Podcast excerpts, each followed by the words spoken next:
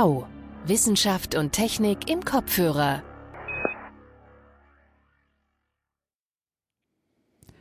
Halli, hallo, herzlich willkommen zu Omega Tau. Heute mal wieder mit einer Folge von mir. Das Gespräch, das ihr heute hört, habe ich schon vor einiger Zeit aufgenommen. Das war Anfang, Mitte Dezember letzten Jahres, also noch vor Weihnachten. Und jetzt sind wir schon wieder mitten im Frühling. Ähm, aber wie bei den meisten Themen von Omega Tau ähm, ist es nicht so tagesaktuell, als dass es jetzt veraltet wäre. Ähm, es geht heute um ein recht ernstes Thema, aber wie ich finde auch interessantes und relevantes Thema. Und zwar geht es um Krebs bei Kindern, also Krebserkrankungen bei Kindern. Und ähm, der Gast dafür ist mir vermittelt worden durch einen Hörer. Ich weiß jetzt nicht, ob derjenige damit einverstanden wäre, wenn ich seinen Namen nenne. Also bedanke ich mich einfach mal anonymerweise. Ähm, genau, und der Gast ist Nikolaus Herold, ein deutscher Wissenschaftler, der inzwischen in Stockholm lebt und arbeitet. Und er erforscht dort Behandlungsmöglichkeiten von Krebserkrankungen bei Kindern und wir haben mit ihm oder ich habe mit ihm erstmal über das Thema Krebs an sich gesprochen und ähm, dann über Krebserkrankungen speziell bei Kindern und dann natürlich auch nochmal speziell über seine Forschung, die er dort macht. Ja, und ich würde sagen, wir fangen gleich an und wie immer stellt sich unser Gast selber vor. Also ich heiße Nikolaus Herold, ich bin mittlerweile 33 Jahre alt habe eine Tochter, die jetzt fünfeinhalb Monate alt ist und äh, lebe seit vier Jahren in Schweden. Ich habe äh, Medizin studiert in Heidelberg und einen Teil des klinischen Studiums auch in der Schweiz, in Mexiko und in Kamerun gemacht. Ähm, habe äh, meine meine Doktorarbeit in Heidelberg gemacht in der Virologie und äh, wollte aber schon immer mit Kindern und krebskranken Kindern arbeiten und deswegen bin ich dann nach Schweden gegangen, nach Stockholm, wo ich jetzt sowohl als Assistenzarzt in der Kinderklinik arbeite und äh, meine eigene kleine Forschergruppe habe. Mhm. Äh, um Krebs bei Kindern soll es ja auch heute in dem Gespräch gehen. Ähm, Gab es da einfach zufällig in Schweden eine gute Möglichkeit zu arbeiten oder ist Schweden da irgendwie allgemein dafür bekannt, dass sie da viel machen? Mhm. Gibt, also es gibt zwei, es gibt zwei Anlässe. Das eine war, ich wollte, wollte eh aus Deutschland, äh, von Deutschland weg woanders hin, um eine andere Perspektive zu bekommen. Und dann ist meine Lebensgefährtin auch Schwedin mhm. und dann mhm. hat sich das, hat sich das angeboten. Darüber hinaus ist, ähm, ist Schweden in der in der Biomedizin neben England und der Schweiz vielleicht ähm, innerhalb Europas herausragend. So, die Wahl ist mir dann nicht besonders schwer gefallen. Mhm, mh, guter Zufall. Ja. Und was, wieso Biomedizin? Ähm, also Bi Biomedizin ist im Prinzip Bio, Biologie, Biowissenschaften, die sich aber auf, auf den Menschen äh, spezialisieren. Ja. Und das, was du machst, ist Biomedizin. Ja. Oder weil im, du, du bist ja Mediziner. Ja, im, weitest, mhm. im, im, weitesten Sinne. Mhm. Also in, in der Medizin unterscheiden wir oft zwischen Vorklinik und Klinik und die Vorklinik, das, die, die nimmt dann biologische Methoden, um Zellen und Vorgänge in der Zelle und im Organismus zu beschreiben. Vielleicht war Biomedizin nicht der beste Begriff. Äh, Lebenswissenschaften könnte man auch sagen. Okay, okay. Und da gehört halt die Medizin dann ja. dazu im Prinzip. Mhm. Ja, okay, verstehe. Gut, ähm, was ich jetzt noch nicht ganz verstanden habe, ist, ähm, bist, heißt das, du bist Kinderarzt? Oder äh, hast du jetzt eine Facharztausbildung oder wie geht das? Ja, das ist eine eine Facharztausbildung, die habe ich aber noch nicht abgeschlossen. Mhm, mhm. Aber die ist dann zum Kinderarzt und nicht zum Onkologen. Die ist oder? zum Kinderarzt mhm. und, und hernach kann man sich dann zum Kinderonkologen weiter ausbilden. Ah ja, okay, das ist dann nochmal eine Spezialisierung. Mhm. Okay. Gut, ähm, wie nähern wir uns jetzt dem Thema am besten? Ähm, vielleicht, vielleicht kann ich kurz erzählen, weil ich habe zwar gesagt, dass ich immer mit Kindern und Kinderkrebs arbeiten wollte, ähm, dieses immer ist aber insoweit zu relativieren, dass das während meines klinischen Studiums, also nach den ersten beiden Jahren, sich herauskristallisiert hat. Mhm. Weil ich eigentlich, also als ich noch zur Schule gegangen bin, gesagt habe, ich will eigentlich überhaupt nicht Medizin studieren, weil ich den Eindruck hatte, und das hat sich ein Stück weit dann auch bestätigt, dass das halt viel auswendig lernen ist und wenig, ähm, ja, also nicht wie Mathematik oder Germanistik, dass man, äh, dass es sehr vergeistigt ist. Und das war es auch nicht, ähm, aber dafür hat es andere Vorteile gehabt. Und der, der Anlass, weshalb ich das dann machen wollte, war, dass ich aus, äh, äh, aus biografischen Gründen ähm, Kontakt bekommen habe mit, oder für familiären Gründen Kontakt bekommen habe mit einer Kinder- und Jugendpsychiatrie. Und als ich da zu Besuch war, dachte ich, das, das könnte ich mir gut vorstellen, später auch so zu arbeiten und wollte dann Kinder- und Jugendpsychiatrie machen. Ähm, und das hat sich dann aber im Laufe des Studiums dann mehr in die Onkologie entwickelt, Mhm. wo die Aspekte ja auch eine Rolle spielen. Ja. Und gleichzeitig habe ich gesagt, ich will nie forschen, weil ich mir das nicht vorstellen kann, mit einer Pipette da im Labor zu stehen. Hat dann aber das Glück gehabt, einen, einen Physiologie-Professor oder Mentor zu haben, der äh, ja, der mich recht harsch zurechtgewiesen hat, dass die Fragen, die ich stelle, ähm, vielleicht schlau klingen, aber wissenschaftlich gesehen wertlos sind, weil man daraus kein Experiment ableiten kann.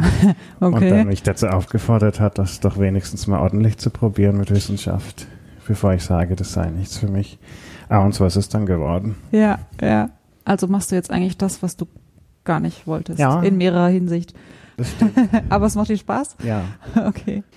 Ähm, ich finde es, wenn ich so von einer ganz quasi laienhaften Perspektive drauf gucke, finde ich es erstaunlich, dass Kinder überhaupt Krebs kriegen, weil das Mhm. für mich halt so eine ähm, Erkrankung ist, die man irgendwann kriegt, wenn man älter ist, weil die Zellen irgendwie nicht mehr richtig funktionieren.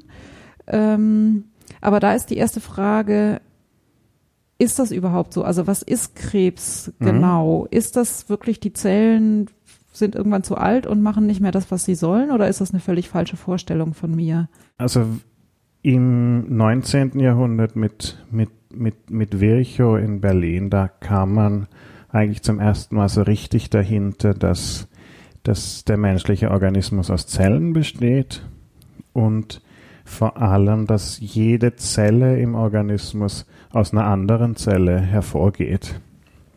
Und Krebs ist, ist insofern eine Krankheit der Zelle und ähm, sind zwei, sind zwei wesentliche Dinge, die in diesen Zellen äh, falsch, falsch funktionieren. Ähm, vielleicht, vielleicht fange ich so an, dass, man, dass wir ja alle aus, aus einer befruchteten Eizelle hervorgehen und diese eine Zelle, die bringt dann alle unzähligen Zellen, die wir im Organismus haben, hervor und vor allem Zellen mit ganz unterschiedlichen Funktionen. Also, dass wir Haut haben, dass wir Augen haben, etc. Und das heißt, dass Zellen prinzipiell die Möglichkeit haben müssen, sich zu vermehren, also Zellteilung und die Erbinformation zu vermehren und gleichzeitig aber auch die Fähigkeit haben, eine bestimmte Funktion einzunehmen, sich, sich zu spezialisieren Mhm. und dann auch aufzuhören, sich zu teilen.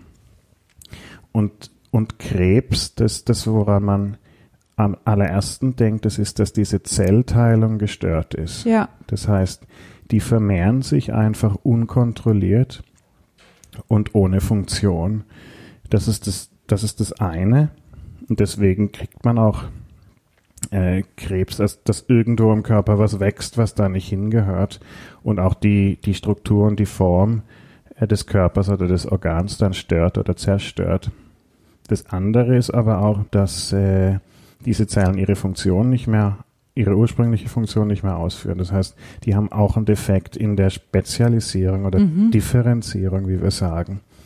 Ähm, und das wird, wird sehr augenfällig, wenn man an Leukämien zum Beispiel denkt, also Blutkrebs. Das sind ja Weise weiße Blutzellen, weiße Blutkörperchen, die, äh, von denen man viel zu viele hat, die aber keine, also nicht die Funktion von weißen Blutkörperchen aus, ausführen können. Mhm. Ja, das sind so die, die zwei wesentlichen äh, Punkte, was, was Krebs ist auf, auf, auf, auf Zellniveau. Und Krebs ist immer, hat immer beide Eigenschaften. Ähm, mehr oder weniger. Es Mhm. gibt natürlich, es gibt natürlich Krebsformen, bei denen das, bei denen vor allem die, die äh, übermäßige Teilung im Vordergrund steht und andere, bei denen dieser Defekt zur Differenzierung eine Rolle spielt, ist vor allem dann wichtig, ähm, also für bestimmte Krebsformen kann man letzteres auch angreifen. Also diese, diese Teilung, die, äh, Verzeihung, diese Spezialisierung, die nicht mehr funktioniert, indem man versucht, Medikamente zu geben, die genau das hervorrufen, weil dann die Zellen auch ihre Teilungsfähigkeit verlieren. Mhm, mhm, okay. Und was ist dann der Unterschied von einem bösartigen Tumor Mhm. zu einem gutartigen Tumor? Ähm, also es gibt zwei, ähm, zwei Phänomene, die einen bösartigen Tumor gut beschreiben. Das eine ist, dass die, dass die lokal, also dort, wo sie, wo sie sitzen, äh, infiltrierend, also andere Gewebe einwandernd wachsen oder auch verdrängend wachsen äh, und, und damit äh, Schmerzen und Funktionsstörungen aus, auslösen. Viel wichtiger als das ist aber das äh, Potenzial, dass die, dass sich Zellen loslösen können und dann irgendwo anders im Körper zu Metastasen führen. Mhm. Das ist, das ist bösartig. Dann gibt's was, was man semi-maligne oder halbbösartig beschreibt. Das ist vor allem eine Form des Hautkrebses, Basaliom, der vor allem im Alter gar nicht so untypisch ist. Ähm, und der metastasiert im Prinzip nie, kann aber lokal sehr zerstörend wachsen. Das heißt, den sollte man frühzeitig vollständig entfernen Mhm. beim Hautarzt, bevor er, bevor er in andere Strukturen einwachsen kann. Mhm. Und dann gibt's gutartige Tumoren. Da denkt man zum Beispiel an Lipom, also eine Fettgeschwulst. Und deren Eigenschaft ist, dass die auch nicht metastasieren. Die wachsen nicht ein ins Gewebe. Die können zwar einen Größeneffekt haben, je nachdem wie groß die werden, aber die stören im Übrigen nicht die, die Organarchitektur. Mhm. Mhm. Und die kann man auch, die kann man auch entfernen. ja. Äh, wenn man die nicht vollständig entfernt, können die auch zurückwachsen, ähm, aber wachsen dann auch nicht so schnell. Ja, ja. Und ist jede, jede Art von Wucherung ein Tumor? Also wenn man Mhm. Polypen hat, ist das auch quasi ein Tumor? Es kommt ein bisschen darauf an, wie man die Begriffe verwendet. Äh, ist man innerhalb der Medizin und benutzt Tumor, zumindest im deutschen Sprachgebrauch, als Begriff, da, da bedeutet es eigentlich nur Schwellung. Mhm. Also das heißt, selbst eine Entzündung kann man als Tumor bezeichnen. Okay. Das macht man nicht gegenüber Patienten natürlich, Ja, ja. weil die Assoziation doch da ist. International ist, Tumor dann doch eher was, wo man direkt an Krebs denkt. Okay, okay. Und das heißt, bei Krebs, äh, du hast eben gesagt, das sind diese zwei Eigenschaften. Zum einen Mhm. ähm, ist es halt irgendeine Form von Wucherung, Vergrößerung. Da ist halt das Problem, dass das eben das gesunde Gewebe irgendwie verdrängen Mhm. kann oder zerstören kann. Und dann ist halt die eigentliche Funktion nicht mehr Mhm. gegeben irgendwann. Also dann ist ja das sozusagen das Problem. Mhm. Oder es führt halt zu Schmerzen. Mhm. Ähm, Und gut, und wenn das irgendwie halt nicht so, so gut abgegrenzt ist wie jetzt ein gutartiger Tumor, dann ist es irgendwann ja auch schwierig, das wegzuoperieren. Genau. Und dann gibt's aber halt noch den anderen Effekt, dass unter Umständen die Funktion der Zelle nicht mehr gewährleistet ist, wie jetzt bei Leukämie Mhm. oder so. Das heißt, die weißen Blutkörperchen, die sind ja irgendwie für, für, den, für die Immunreaktion Mhm. zuständig, die ist dann irgendwie nicht mehr gegeben. Richtig. Mhm. Bei der bei der Leukämie liegt es an zwei Dingen. Das eine ist diese Zellen, die unreife Vorläuferzellen im Prinzip sind. Äh, können wir später vielleicht darauf zurückkommen, zu welchem Stadium Krebs eigentlich entstehen kann. Mhm. Aber das sind unreife Vorläuferzellen und äh, die haben keine Funktion und gleichzeitig wuchern die aber im, im Knochenmark und verdrängen die gesunden Mhm. Blutzellen. Ja. Und das ist dann das Verdrängen der gesunden Blutzellen ist, ist insbesondere bei der Leukämie das, was zum Symptomen führt Ja. in aller Regel.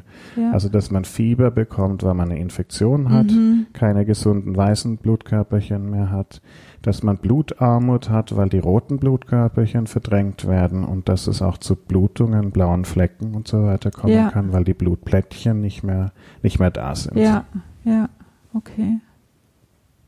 Und ähm, so auf so einem ganz simplen Niveau ist es so, dass eine Krebszelle quasi aber genau so eine Zelle ist halt wie eine gesunde Zelle, also mit Zellkern und Zellteilung und was man so im Biologieunterricht lernt. Ja, auf dem Niveau ist sie das. Ähm, was, man's, was man bei vielen Krebszellen sieht, schon unter Mikroskop, ist, dass die, dass die mehr aktiv sind. Mhm. Also die vermehren DNA schneller und mehr aktiv. Äh, und die können sogenannte Atypien haben, also sich, sich unterscheiden, ähm, Reizzustände haben, beispielsweise, wo man vielleicht nicht meines, aber das Auge des Pathologen dann, dann schon sieht, dass, dass da stimmt was nicht. Mhm, mhm. Ähm, sonst, dann sollte man dazu sagen, dass also Krebs entsteht ja ständig in unserem Körper, also einzelne Zellen, bei denen was falsch läuft. Ähm, und dann kommt aber viel dazu, dass aus denen wirklich Krebs wird, weil zum ersten die, diese, eine Krebszelle, damit die eine Krebszelle wird, braucht, braucht Schäden, vor allem im Erbgut. Also Veränderungen, die, die es der Zelle erlauben, schneller zu wachsen. Das kommt aber meistens mit einem Preis. Also irgendwelche Nachteile erkauft sich die Zelle damit und die allermeisten ähm, gehen schon allein deswegen unter und werden nie zu Krebszellen. Dann haben wir eine, eine Immunabwehr, die, die viele Zellen, die, die Krebs, also Krebszellen einfach dann äh, umbringt. Mhm. Und äh, äh, was wollte ich mehr sagen? Ja, und selbst wenn es eine Krebszelle schafft, über ein paar Stadien hinweg, dann kann das sein, dass die, dass die dadurch eben durch diese unkontrollierte Teilung noch viel anfälliger wird, neue Schäden zu bekommen in, in der Erbsubstanz, was auch nicht immer dazu führt, dass, dass die Zelle noch aggressiver ist, Ja. sondern dann eben untergeht. Ja. Und du hast es gerade gesagt, Erbsubstanz ist eine Krebszelle, ist da irgendwas verändert in der Mhm. DNA? Also man könnte bei Krebs auch sagen, das ist eine, ein genetischer Defekt, der zugrunde liegt, der dann aber nicht im ganzen Körper, also in jeder gesunden Zelle zu finden ist, wie bei vielen Erbkrankheiten, ähm, sondern eine Anhäufung an, an genetischen Veränderungen in, in der Zelle im Gewebe, sodass daraus Krebs entstehen kann. Mhm. Also Okay. wir, wir unterscheiden oft zwischen Keimzelle, also das äh, die Erbinformation, die man praktisch in jeder Zelle des Körpers findet, findet und dann ähm, der somatischen oder der Körperzelle, die, die dann im Laufe ihrer Lebenszeit die Chance hat, andere äh, Schäden in der DNA zu bekommen. Mhm, mhm. Und dann gibt es, wenn man von erblichem Krebs spricht, natürlich auch eine Mischform. Ja, ja. Ach so, bei erblichem Krebs ist quasi, liegt es irgendwie in der Keimzelle Ja. schon. Okay, verstehe. Ja. Also eine, Ja. da liegt nicht der Krebs als solcher in der Keimzelle, aber ähm, quasi ein Vordefekt, der es leichter macht dann für eine oder wahrscheinlicher macht, dass irgendeine Zelle im Körper dann äh, Krebs entwickelt, einfach durch einen durch einen zusätzlichen Ja, DNA-Schaden in ja. der Erbsubstanz. Gibt es irgendeine Krebsart, die man sozusagen mit hundertprozentiger Sicherheit erbt? Nee, oder? Es gibt nur halt Formen, wo es sehr wahrscheinlich ist, dass man das auch entwickelt. Die meisten, äh, also da denken, da würde man ja dann an den an den Erbgang denken. Ja. Und es ist ja so, dass man immer die Hälfte der Gene äh, vom Vater und die Hälfte der Gene von der Mutter erbt. Und es gibt Gene, die, die zu 100 Prozent zu Krebs führen Mhm. im Laufe des Lebens. Aber die, also die Wahrscheinlichkeit, dass beide Eltern äh, krank sind und, dies, und dieses, äh, diese Erbinformation haben, die ist schon mal gering. Und selbst dann könnten ja beide Eltern die gesunde Kopie Ja. weitervererben. Ja. Okay. Also es ist immer, habe ich eine kranke Mutter oder Vater und da ist ein Gen vorhanden, das, zu mehr oder weniger 100 Prozent zu Krebs führt, dann ist die Erblichkeit trotzdem nur 50 Prozent. Ja. ja. Und okay. man kann ja mittlerweile auch mit Präimplantationsdiagnostik schauen im, in, einem, in einem frühen embryonalen Stadium, also ähm, äh, Achtzellstadium, ob, ob dieser Embryo das kaputte Gen hat mhm, oder nicht. Mhm, mhm, okay. Äh, Nochmal eine etwas mhm. generellere Frage. Wenn man jetzt so, ich sag mal im Alltag irgendwie, wenn jemand erzählt, weiß ich nicht, mein Opa ist an Krebs gestorben, dann ist ja so, dass das Niveau sozusagen, auf dem man dann vielleicht nochmal nachfragt, ist, was hatte der denn für einen Krebs? Und dann mhm. wird gesagt, Darmkrebs. Mhm. Das heißt, das ist so für den für den Normalbürger ist das so die Einteilung. Man sagt halt sozusagen, welches Organ von Krebs befallen war. Jetzt ist ja aber für einen Spezialisten wahrscheinlich Darmkrebs nicht gleich Darmkrebs. Mhm.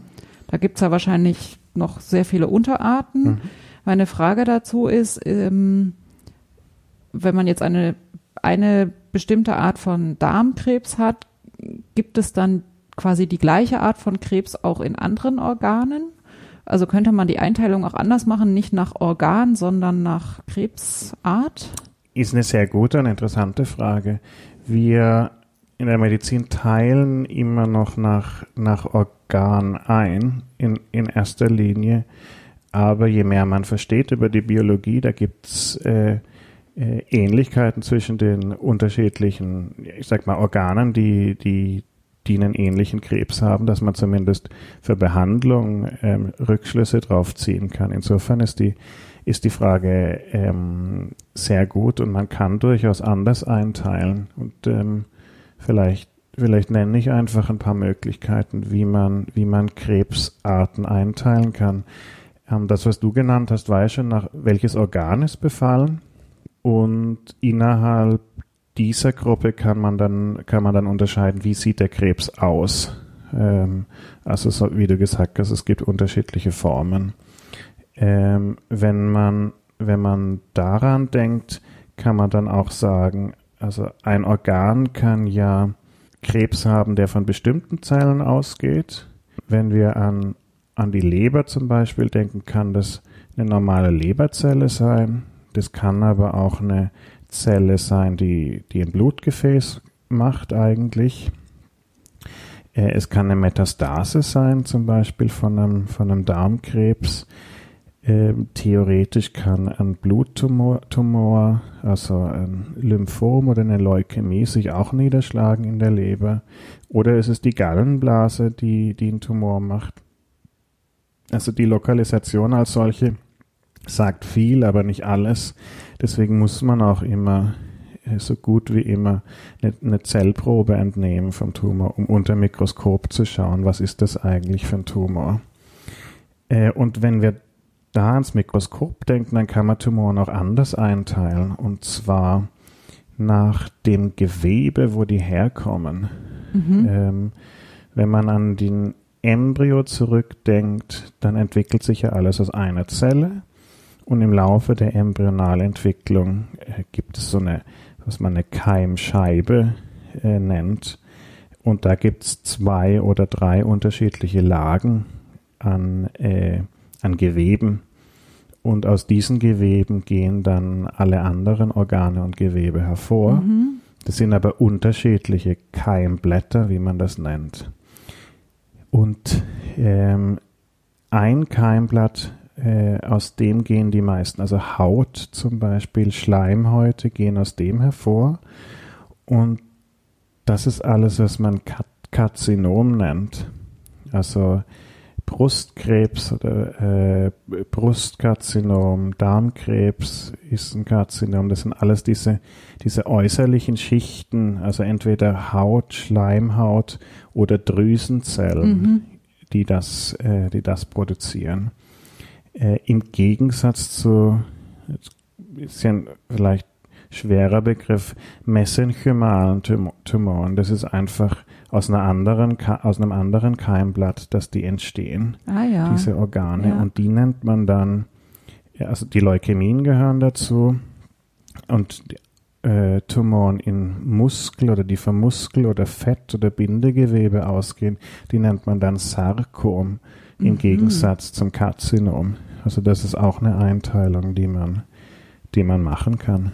Und ist es dann so, dass jemand, der ähm, Brustkrebs hatte, irgendwie eine höhere Wahrscheinlichkeit hat, dann auch Hautkrebs zu kriegen? Hm, Ist eine gute Frage. Ich würde sagen, prinzipiell ja, aber man muss, man muss schauen, also, also nicht, nicht unter allen Umständen. Mhm.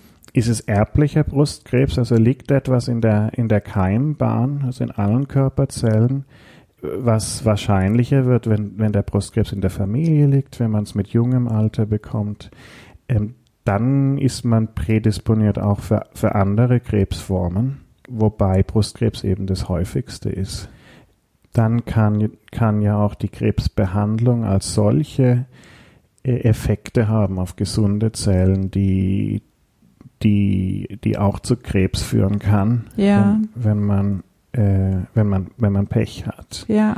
Ja. Jetzt, ist, jetzt ist Brustkrebs nicht die Form, die am allermeisten dafür bekannt ist, aber es gibt andere Krebsformen, wo vor allem in der Kinderonkologie, wo Zweittumoren, also Tumoren, die aufgrund der Behandlung entstehen, gar nicht so un, un äh, also recht selten. heu- Ja, gar nicht so selten sind. Gar nicht so selten, Ja. danke. ja. ja. Ja, okay. Aber äh, also meine Frage kam daher, weil du gesagt hast, okay, die diese Krebsarten kommen von diesen verschiedenen Keimblättern. Das klingt ja so, als ob quasi da schon in diesem Embryonalstadium irgendwas schief geht, in Anführungszeichen, das dann mit 60 dafür, dazu führt, dass man Krebs bekommt. Äh, Den Eindruck wollte ich nicht erwecken. Okay, das, okay. Ähm, das ist einfach nur äh, einfach nur eine Einteilung. Ähm, warum, warum spricht man von Karzinomen? Warum spricht Mhm, man von Sarkomen? Mhm, mhm. Äh, dein, das, was du genannt hast, da können wir gerne nochmal bei der Kinderonkologie Mhm. darauf zurückkommen, weil da, da trifft das tatsächlich zu. Aber für die Erwachsenentumoren, da ist wirklich was in den, in den reifen Geweben, das Ja, schief läuft. Okay. Gut, bevor wir zu diesem, zu diesem Thema kommen, was ist sozusagen da besonders bei Kindern, äh, würde ich gerne noch mal ganz kurz auf die Behandlungsmöglichkeiten allgemein eingehen. Da wieder so mein Laienwissen, so das bekannteste, denke ich, ist Chemotherapie Mhm. und dann meistens wird oder oft wird operiert und es gibt noch Bestrahlung. Das Ja. ist so das, was ich weiß. Ja, und, und das sind auch, ich sag ein bisschen die 90er Jahre, die Modalitäten, die, die man zur Verfügung hatte. Und vielleicht fangen wir da auch mit, äh, mit der Chirurgie an, weil das ist ja das, was man seit, seit der Antike praktisch verwenden kann, wohingegen Chemotherapie und Strahlentherapie ja neuere Modalitäten sind. Und es war bis ins 20. Jahrhundert, Beginn des 20. Jahrhunderts so, dass man Krebs nur heilen konnte, indem man ihn vollständig entfernt hat. Also mit der Chirurgie. Für, für Brustkrebs zum Beispiel hat es oft sehr ähm, verstümmelnde Operationen nach sich gezogen, weil man, weil man wirklich sicher gehen wollte, dass man, dass man alle, jede einzelne Krebszelle entfernt Mhm. auch die Krebszellen, die zum Beispiel schon in den, in den Lymphknoten sich, sich abgesetzt haben. Und dann hat man immer zum Teil äh, die, den halben Brustkorb mit, mit weggenommen. Ja. Das heißt, das hat man im 19. Jahrhundert schon operiert. Ja. Okay. Mhm. Da ist ja, wenn man jetzt da den halben Brustkorb mit äh, wegnimmt, dann ist ja wahrscheinlich hinterher der Schaden, der durch die Operation entsteht, auch oft so gewesen, dass vielleicht die Leute dann daran gestorben sind oder Richtig. so. Und selbst wenn man die Operation überlebt bei einem fortgeschrittenen Brustkrebs, dann äh, kann, ja, kann ja der Tumor schon gestreut Mhm. haben übers Blut Ja, ja. und vor allem dann Knochenmetastasen verursachen. Ja. Die behandelt man dann eben nicht, Mhm. indem, indem man, weil man kann ja nicht den ganzen Körper wegoperieren. Ja. Das war die sozusagen die erste Modalität und wenn und eine Nebenbemerkung zur Kinderonkologie ist da, dass, äh, dass im Prinzip diese Tumoren, die man operieren konnte, also Tumoren im Körper, solide Tumor, Tumoren oder Hirntumoren, das waren die einzigen, die man, die man heilen konnte. Nicht alle, Mhm. aber ein Teil dieser Tumoren, die, die waren geheilt, einfach nur dadurch, dass man sie, dass man sie entfernt Ja. hat. Ja. Das heißt, also Chirurgie, äh, das Messer, das kann nur lokale Kontrolle äh, erzielen. Ähm, zum Teil äh, zum Beispiel bei Darmkrebs, wenn es eine einzelne Metastase gibt in der Leber zum Beispiel, dann kann man, wenn man Glück hat, wenn man die auch entfernt, auch geheilt sein. Dann zur Strahlung, Strahlentherapie, das ist ja auch was, was man so gut wie immer lokal durchführt. Das dient auch der lokalen Kontrolle. Und das ist vor allem relevant, wenn man nicht operieren kann, weil die Strukturen, die man entfernen würde, damit, die sind zu lebenswichtig, also große Gefäße zum Beispiel, äh, Teile im Gehirn, die man, äh, an die man nicht rankommt, mhm. so ohne weiteres im Hirnstamm beispielsweise, ähm, wo man, wo man Strahlentherapie benutzen kann, was aber ganz wichtig ist, ist, dass man die auch benutzen kann, um nachdem man operiert hat, äh, Zellen, Tumorzellen, die noch, die eben noch im Gewebe liegen, einzelne, dass man die damit erwischen kann mhm. mit Strahlentherapie. Und das ist vor allem wichtig für Tumoren, die, die nicht mit einer Kapsel wachsen, schön abgegrenzt, sondern sich eben ins Gewebe äh, hineinziehen, äh, wo es sehr schwierig ist, radikal zu operieren. Das, das, aber so ganz ähm, eindeutig kann man das nicht machen, oder? Also das klang jetzt so ein bisschen so, als ob man operieren würde und dann würde man sagen, hm, da sind noch drei Zellen, die beschießen wir jetzt noch. Nee. Äh, so genau geht das nicht. Nee, man, hm. man wählt ein zu bestrahlendes Volumen aus und das plant man in einer Kapsel aufgrund der Tumorausdehnung und dann legt, legt man noch einen Sicherheitsrand obendrauf. Mhm.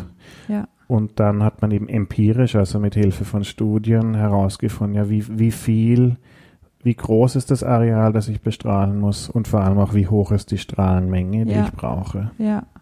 Und Bestrahlung, das Prinzip ist, man zerstört diese verbleibenden Zellen, mhm. so dass die sich nicht mehr weiter teilen können. Also das ist ja Bestrahlung, das heißt, das ist äh, ionisierende Strahlung, also Gammastrahlung oder Beta-Strahlung, hauptsächlich die verwendet wird, mittlerweile aber auch äh, größere Ionen, also Protonen oder äh, Kohlenstoffatome, die man benutzen kann. Äh, was den allen gemein ist, ist, dass, dass die zu DNA-Schäden führen hauptsächlich. Mhm. Ähm, das heißt, die führen neue Schäden in die Erbsubstanz ein, äh, die dann dazu führen, dass die Zellen in aller Regel untergehen. Mhm. Gibt aber leider auch strahlenresistente Tumoren, die, die stört es nicht sonderlich, wenn man die bestrahlt. Die ah, ja. überleben trotzdem. Ja. Äh, dazu gehören ja auch viele unserer Gewebe, weil anders könnte man ja gar nicht bestrahlen, wenn, wenn alle dann untergehen ja. würden. Ja. Und die, die dann äh, absterben, die Zellen, die werden dann irgendwie nach normalem Mechanismus sozusagen vom Körper dann irgendwie mhm. abgebaut und ja. transportiert. Das sind dann okay. also Gewebezellen, Entzündungszellen, die sich darum kümmern. Mhm. Okay. Und was ist Chemotherapie mhm. eigentlich? Chemotherapie im klassischen Sinn ist, also dass man Zellgifte äh, gibt. Der Vorteil gegenüber Chirurgie und Bestrahlung ist, dass die, wenn es eine gute, wenn es eine gute Substanz ist, im ganzen Körper wirken. Das heißt, wenn Chirurgie und Bestrahlung Lokaltherapie ist, dann ist Chemotherapie äh, eine systemische Therapie, die im ganzen, ganzen Organismus wirkt. Vielleicht kann ich, kann ich so anfangen, weil, äh, weil die Chemotherapie in Krebs, die hat man eigentlich zuerst entwickelt in Kindern. Mhm. Und da will ich vielleicht die kurze Geschichte dahinter erzählen. Das war, dass man in den 30er, 40er Jahren dahinter kam, dass ein ein ja, Vitamin, äh, kann man sagen, äh, Folsäure, ähm, das ja auch Schwangere nehmen, um, um bestimmte Missbildungen im, im Kind zu verhindern. Da kam man dahinter, dass Mangel an Folsäure bestimmte Formen von Blutarmut verursacht. Mhm. Und da konnte man sehen, gibt man, gibt man diesen Patienten Folsäure, dann ist die Blutarmut, die Anämie besser geworden. Und da war ein Pathologe in Boston, Sidney Faber, der das gel gelesen hat und der sich dachte, okay, ein Hauptsymptom von Leukämie ist, dass, dass, da, dass es da auch Blutarmut gibt. Vielleicht kann Folsäure helfen, die, äh, die Symptome der Leukämie zu verringern. Ja. Und er hat dann also Kindern Folsäure gegeben und hat dann aber gemerkt, oi, die Leukämie explodiert ja quasi. Das Mhm. heißt, die ist noch mehr gewachsen und es ist noch schneller ähm, zum Tode quasi gekommen und hat dann aber nicht aufgegeben, sondern sich gedacht, okay, wenn diese Leukämiezellen von äh, Folsäure so stimuliert werden, warum dann nicht eine Antifolsäure geben? Und das war dann quasi das erste Zellgift, das erste Chemotherapeutikum, das erfolgreich angewendet wurde in Ende der 40er Jahre. Also ein Antifolat, eine Antifolsäure. Aminopterin hieß das, was er damals verwendet hat, aber man verwendet äh, verwandte Substanzen, Substanzen, nämlich Methotrexat hauptsächlich bis heute. Mhm, mhm. Und damit kon er hat die Kinder damals noch nicht geheilt, aber er hat die, die Leukämie klinisch äh, komplett verschwinden lassen, Ah ja. ja. die dann eben nur zurückkam. Ja. Was heißt denn Zellgift? Ist nicht jedes Medikament ein Zellgift? Hm, Das könnte man so sagen, weil ja, wenn ich, wenn ich a- von allem zu viel nehme, dann werde ich irgendwann Sch- Schäden in den Zellen hervorrufen. Aber Zellgift, es sind zwei Aspekte darin. Das eine ist, ähm, dass die allermeisten mehr oder weniger direkt zu Schäden in der DNA führen können. Mhm. Zumindest aber die, äh, die DNA-Vermehrung stören. Ähm, und dann, wie der Name Gift ja vielleicht ein bisschen impliziert, sind die aber nicht so spezifisch. Also die Mhm. machen, die haben nicht nur, nur eine spezielle Funktion, ein bestimmtes Protein, das die angreifen, sondern die wirken mehr, mehr generell, Ja. was zum einen erklärt, warum man die für so viele unterschiedliche Tumoren benutzen kann, aber zum anderen auch erklärt, warum die trotz allem so effektiv sind Mhm.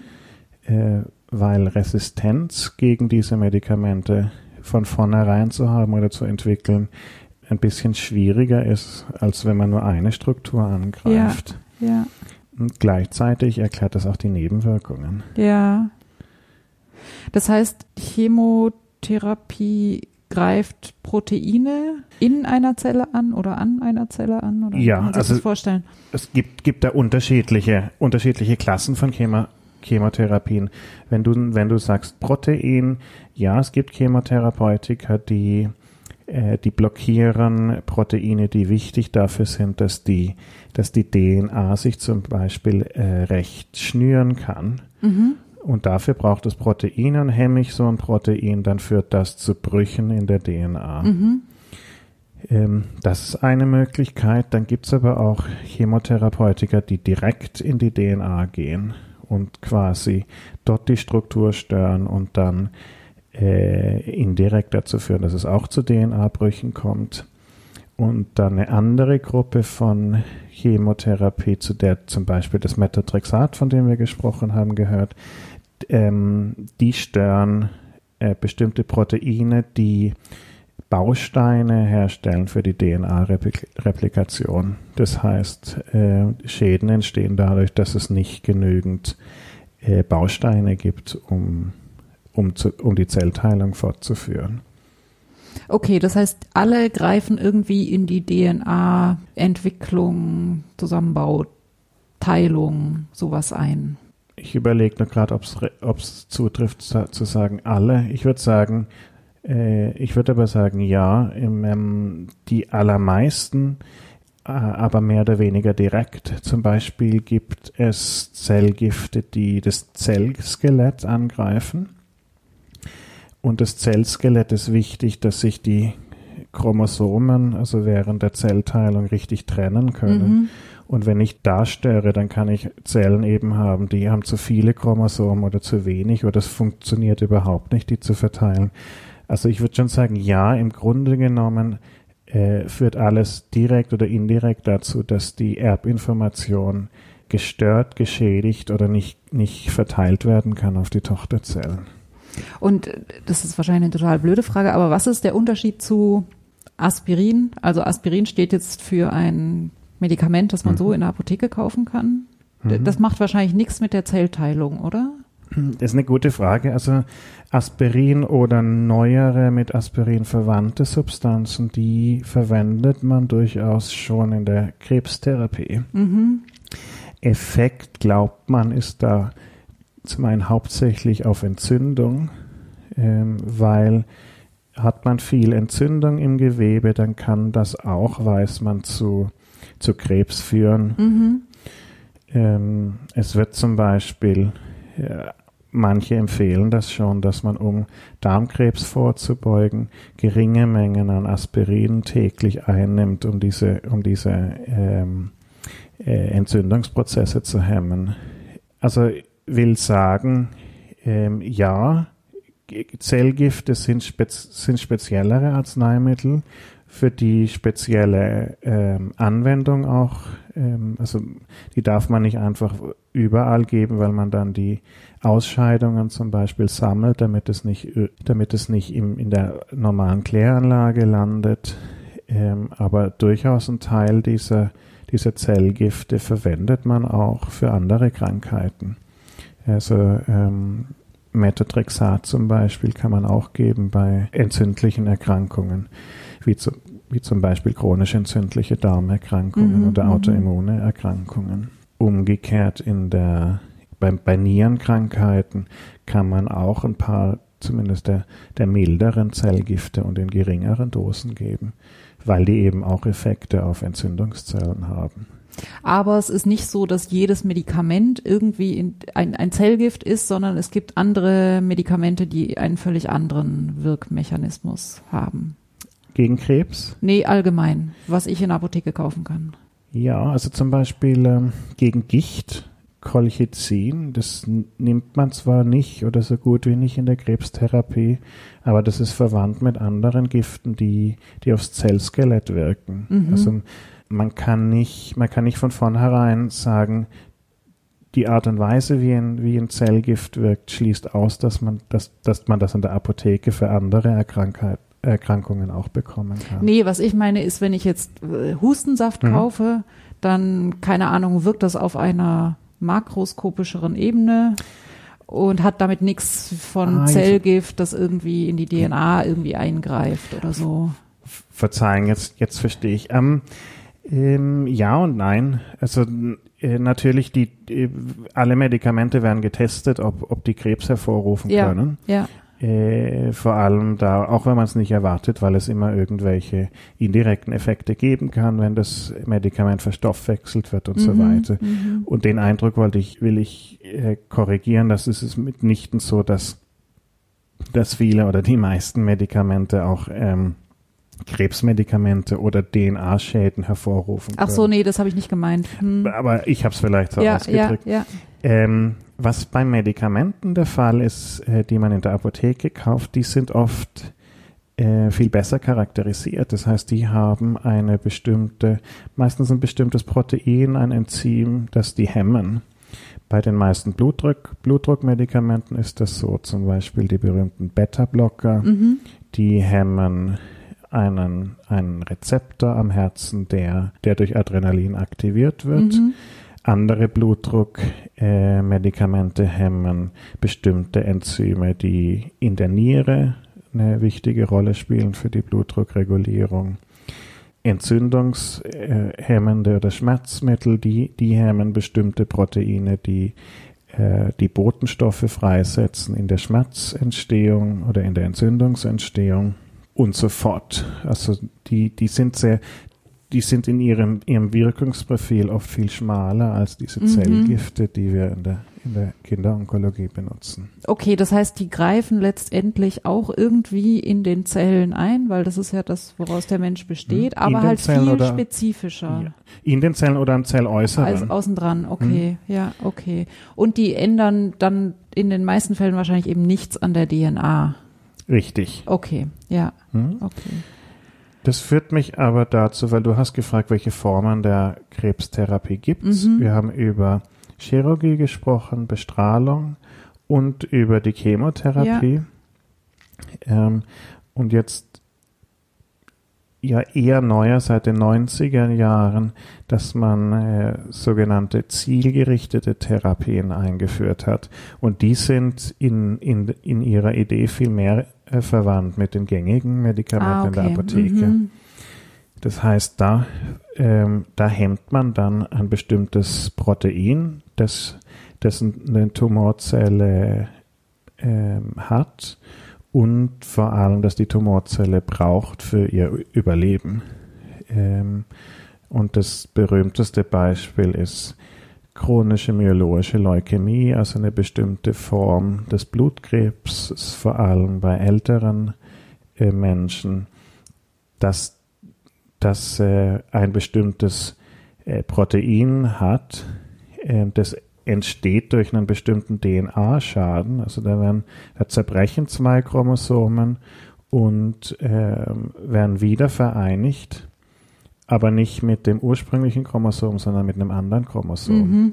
Also ein Teil von Chromosom 9 äh, wird ein Teil von Chromosom 22 oder umgekehrt mhm. und führt zu einem sogenannten Philadelphia-Chromosom, das so heißt, weil man mhm. das damals dort entdeckt hat. Und Folge von diesem ähm, Mischchromosom ist ein Protein, ähm, das zur, das zur äh, ungehemmten Zellteilung führt in diesen Zellen. Und dieses Protein kann man hemmen mit, mhm. ähm, mit, mit, mit einem Medikament, das man als Tablette schlucken kann. Mhm.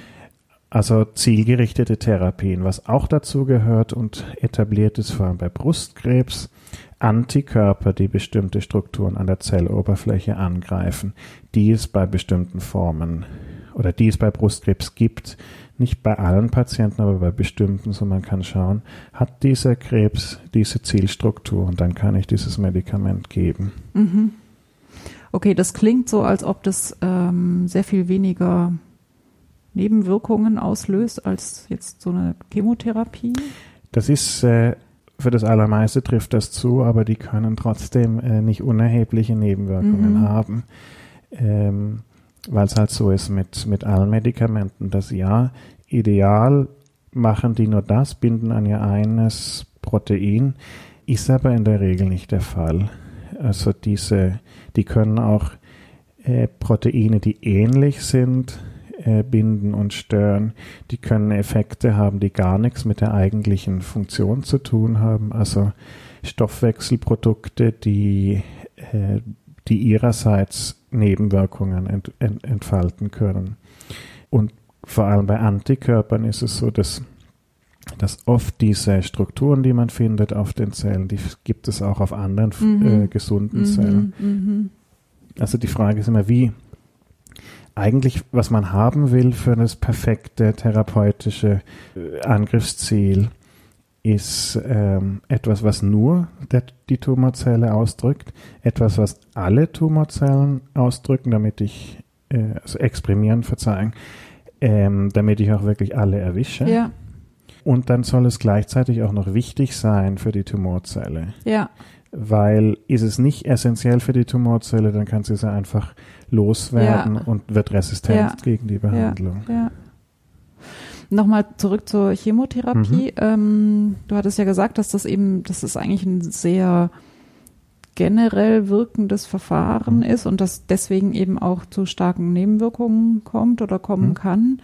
Wieso, wieso kann man das überhaupt machen? Also für mich klingt es so ein bisschen so, als ob dann alle Zellen in meinem Körper irgendwie sich nicht mehr teilen können, weil dieser DNA-Vervielfältigungsmechanismus kaputt geht. Das klingt eigentlich nicht so, als ob man nach einer, also als ob man eine Chemotherapie überleben könnte. Mhm. Danke für die Frage, weil eine, eine Sache, die ich, die ich gar nicht angesprochen habe, ist ja, wieso diese, also klar, die wirken irgendwie auf die Erbsubstanz, aber wieso wirkt das dann so, dass die Krebszellen untergehen? Und das hängt damit zusammen, dass Zellen, die sich, die sich viel und schnell teilen, die sind dann eben besonders anfällig für solche Gifte. Mhm. Die gibt man ja nicht über einen längeren Zeitraum konstant, sondern äh, durchaus wiederholte Male, aber, aber immer nur eine bestimmte Zeit. Ja. Ähm, und ich glaube, man versteht am ehesten, wie die wirken, wenn man an die Nebenwirkungen denkt, die, die eigentlich alle kennen.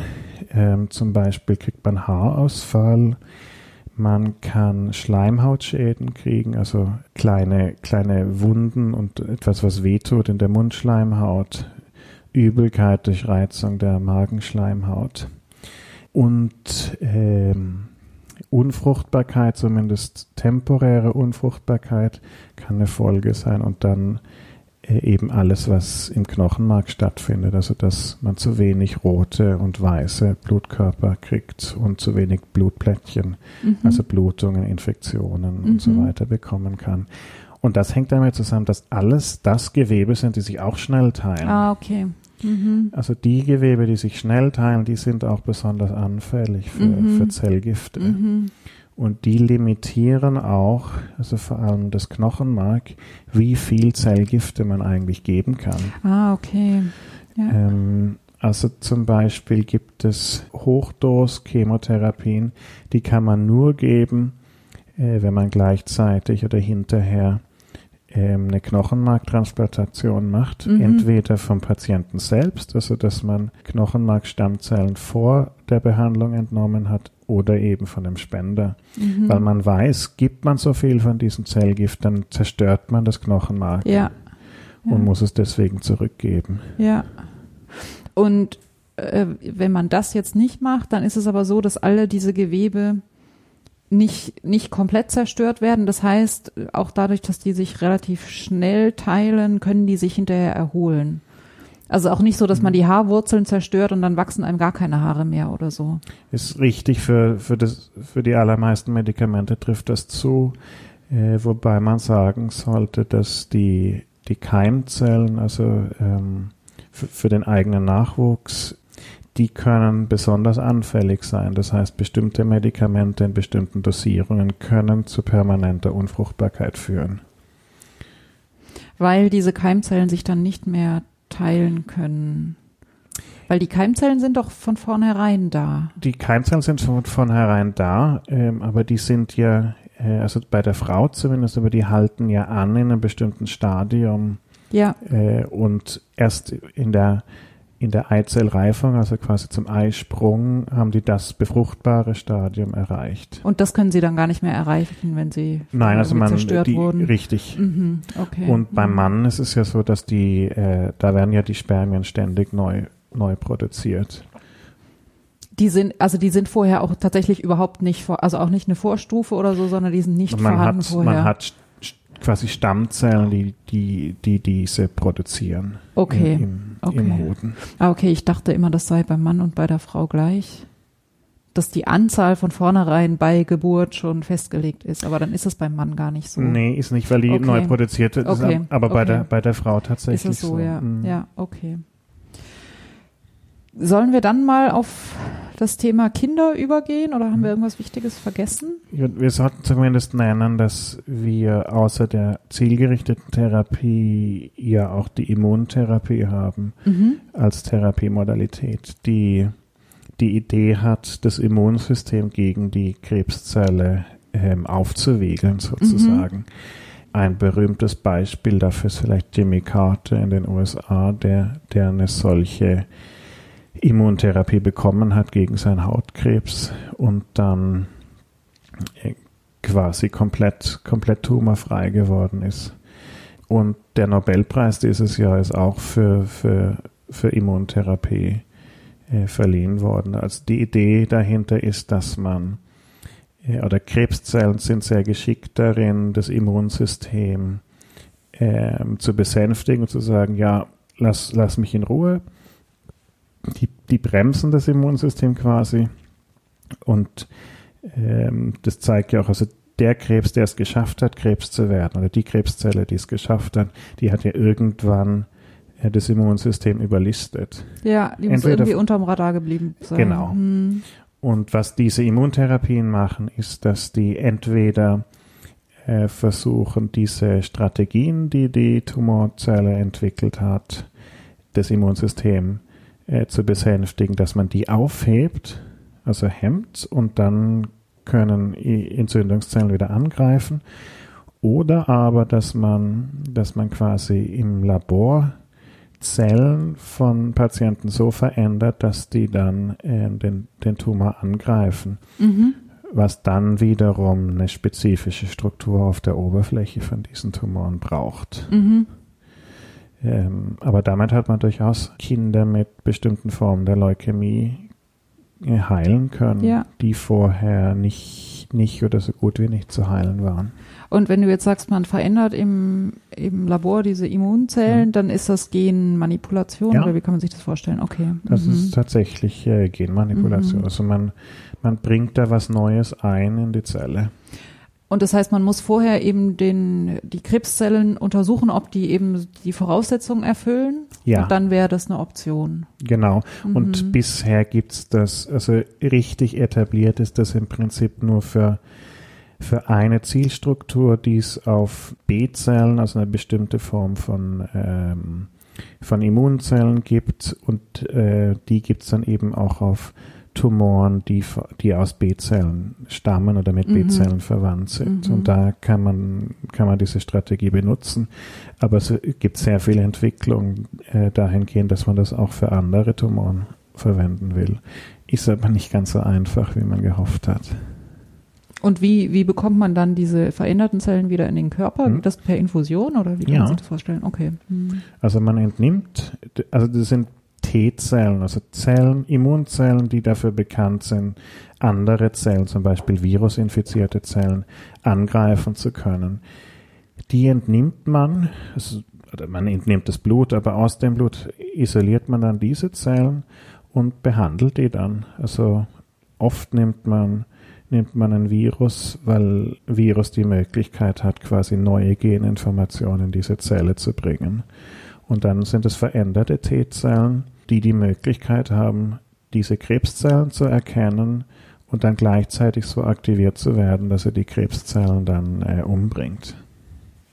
Und die können sich dann auch selber vermehren. Ja, Mhm. durchaus. Und ähm, man glaubt, dass die Fähigkeit, sich zu vermehren, ähm, korreliert mit der langfristigen Kontrolle und, und, und frei, ähm, Krebsfreiheit, also ah, ja. Heilung. Ja, ja, okay. Gut, Mhm. dann lass uns mal auf das Thema äh, Kinder übergehen. Ja. Können Kinder potenziell dieselben Krebsarten bekommen wie Erwachsene? Potenziell ja, ist aber sehr selten. Mhm. Ja, und dann vor allem bei Kindern, die eher schon Jugendliche sind. Mhm. Also Darmkrebs zum Beispiel, ja, können die bekommen, dann ist es aber meistens ein familiärer äh, Darmkrebs und dann auch meistens erst in den, äh, in den Teenagerjahren. Mhm. Warum sage ich das? Weil äh, diese Karzinome, von denen wir vorher gesprochen haben, also wo die, die häufigsten Krebse äh, beim Erwachsenen dazugehören, Brustkrebs, Prostatakrebs, Darmkrebs, Hautkrebs, zumindest der, äh, der normale Hautkrebs, die kommen, das sind alles Karzinome und die haben Kinder so gut wie nicht. Also die haben eine ganz andere Form äh, an, an Krebskrankheiten. Und das hat wieder mit diesen, äh, mit diesen Keimblättern zu tun. Aber theoretisch könnte das vorkommen. Es ist halt nur sehr, sehr selten. Es ist sehr selten und es hängt damit zusammen, dass die, und deswegen sagt man auch, Krebs ist eigentlich eine Erkrankung des Alters, weil diese Schäden in der DNA, die müssen sich ansammeln, um Mhm. die Wahrscheinlichkeit zu erhöhen, dass es dann mal äh, eine Krebszelle schafft, durchzukommen. Mhm. äh, dass diese Krebszelle es dann schafft, eine kleine Kolonie zu haben und dass die dann irgendwann eine kritische Masse übersteigen kann und nicht aus anderen Gründen wieder untergeht. Ja, ja. Und das wird eben desto wahrscheinlicher, je älter man wird, weil man diese Schäden in der DNA quasi ansammeln kann. Ja. Und die, die Formen, bei der Kinder Krebs haben, das es bei Erwachsenen gibt, äh, das sind die, wo entweder was familiäres dabei ist, also erblicher Krebs, oder wo Infektionen eine ganz große Rolle Mhm. spielen. Also ähm, Epstein-Barr-Virus-Infektion macht, äh, kann bestimmte Formen von Nasenrachenkrebs machen. Ähm, und das kann man dann vor allem in Asien auch bei jüngeren Patienten finden. Nichtsdestotrotz ist das Spektrum der Krebserkrankungen ein ganz anderes bei Kindern. Gibt es andersrum Krebsarten, die nur Kinder haben und Erwachsene nicht bekommen? Mm, Die, also in der Medizin gibt es immer Ausnahmen von der Mhm. Regel, aber ja, die, die gibt es, Mhm. ähm, die allermeisten würde ich sagen sogar. Und äh, bei vielen hört man das schon am Namen, weil die heißen dann Blastom am Ende. Und Blastom deutet an, das ist eine, äh, eine Vorläuferzelle, also eine embryonale Zelle, ein embryonales Gewebe, aus dem sich reifes Gewebe entwickelt. Und das haben Erwachsene ja dann nicht mehr oder so gut wie nicht mehr. Also diese Gewebe gibt's nicht mehr, die im Embryo da waren, um die Entwicklung des gesamten Organismus äh, möglich zu machen. Aber kleine Kinder haben das noch. Oder Ähm, ist es nur im Mutterleib?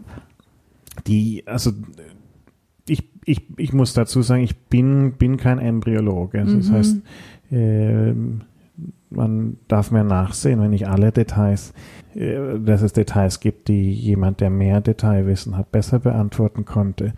Aber nein, auch das, auch das geborene Kind hat die eigentlich nicht mehr. Ja, Aber während der Embryonalentwicklung kann etwas schief gehen. ja. Und dann gibt's quasi diese, diese, diese, also Krebszellen, aus der dann später manifester Krebs wird, die, die, die gibt's dann noch. Ach so, da wird das Kind quasi schon mitgeboren, wo sich dann später geht- eventuell Krebs draus entwickelt. Davon geht man aus. Es ist Mhm. nicht ganz, es ist nicht ganz klar und es ist nicht Mhm. ganz bewiesen, Mhm. aber ja. Mhm. Ähm, und das sind dann, um dann auch Namen zu nennen, also für die Hirntumoren gibt es da einen Krebs, den man in der hinteren Schädelgrube meistens bekommt, was Medulloblastom heißt. Ähm, dann gibt es Nebennierenkrebs, ähm, den man Neuroblastom nennt, also Vorläufer. Beide sind äh, unterschiedliche Vorläuferzellen von, von Nervenzellen. Das eine zentrale Nerven, das andere periphere Nerven, ähm, Nervenzellen. Äh, dann gibt es Hepatoblastom. Das ist das gleiche, also nicht das gleiche, aber das ist ein, ein Krebs in der, in der Leber. Mhm. Nephroblastom äh, oder Wilms-Tumor nennt man den auch in der, in der Niere. Ähm, und, und, und, und so gibt es ähm, ein paar mehr, auch in der, in der Netzhaut sagt man Retinoblastom, wo, wo es eben ein Krebs ist, der aus diesen Vorläuferzellen entstanden ist. Und dass diese Vorläuferzellen nicht mehr gibt im Erwachsenen, bekommt der Erwachsene diesen Krebs auch nicht. Aber das heißt, wenn man damit irgendwie geboren wird, dann kriegt man den Krebs entweder als Kind oder gar nicht mehr. Ja, Okay. mit dem, wie gesagt, man kommt, man wird immer irgendeinen Patienten finden, der eine Ausnahme Ja, ist. ja, ja, okay. Hm? Gibt es auch Kinder, die schon mit Krebs geboren werden oder die, wo man das im Mutterleib schon diagnostiziert Ja. eventuell? Ja, das gibt's. Bei Leukämien ist es bekannt. Dann gibt's bestimmte Tumoren, die man im, im Beckenbereich haben kann, wo man die zum Teil schon im, mit dem äh, Ultraschall erkennen kann. Ähm, sogenannte Teratome sind das. Ähm, das sind Tumoren, die die Fähigkeit haben, im Prinzip alle Gewebe zu entwickeln, die man sich Mhm. vorstellen kann. Also was man finden kann in denen ist zum Beispiel Zähne und Haare, also nur nicht am richtigen Ort, Mhm. aber die können alle möglichen Gewebe äh, erzeugen.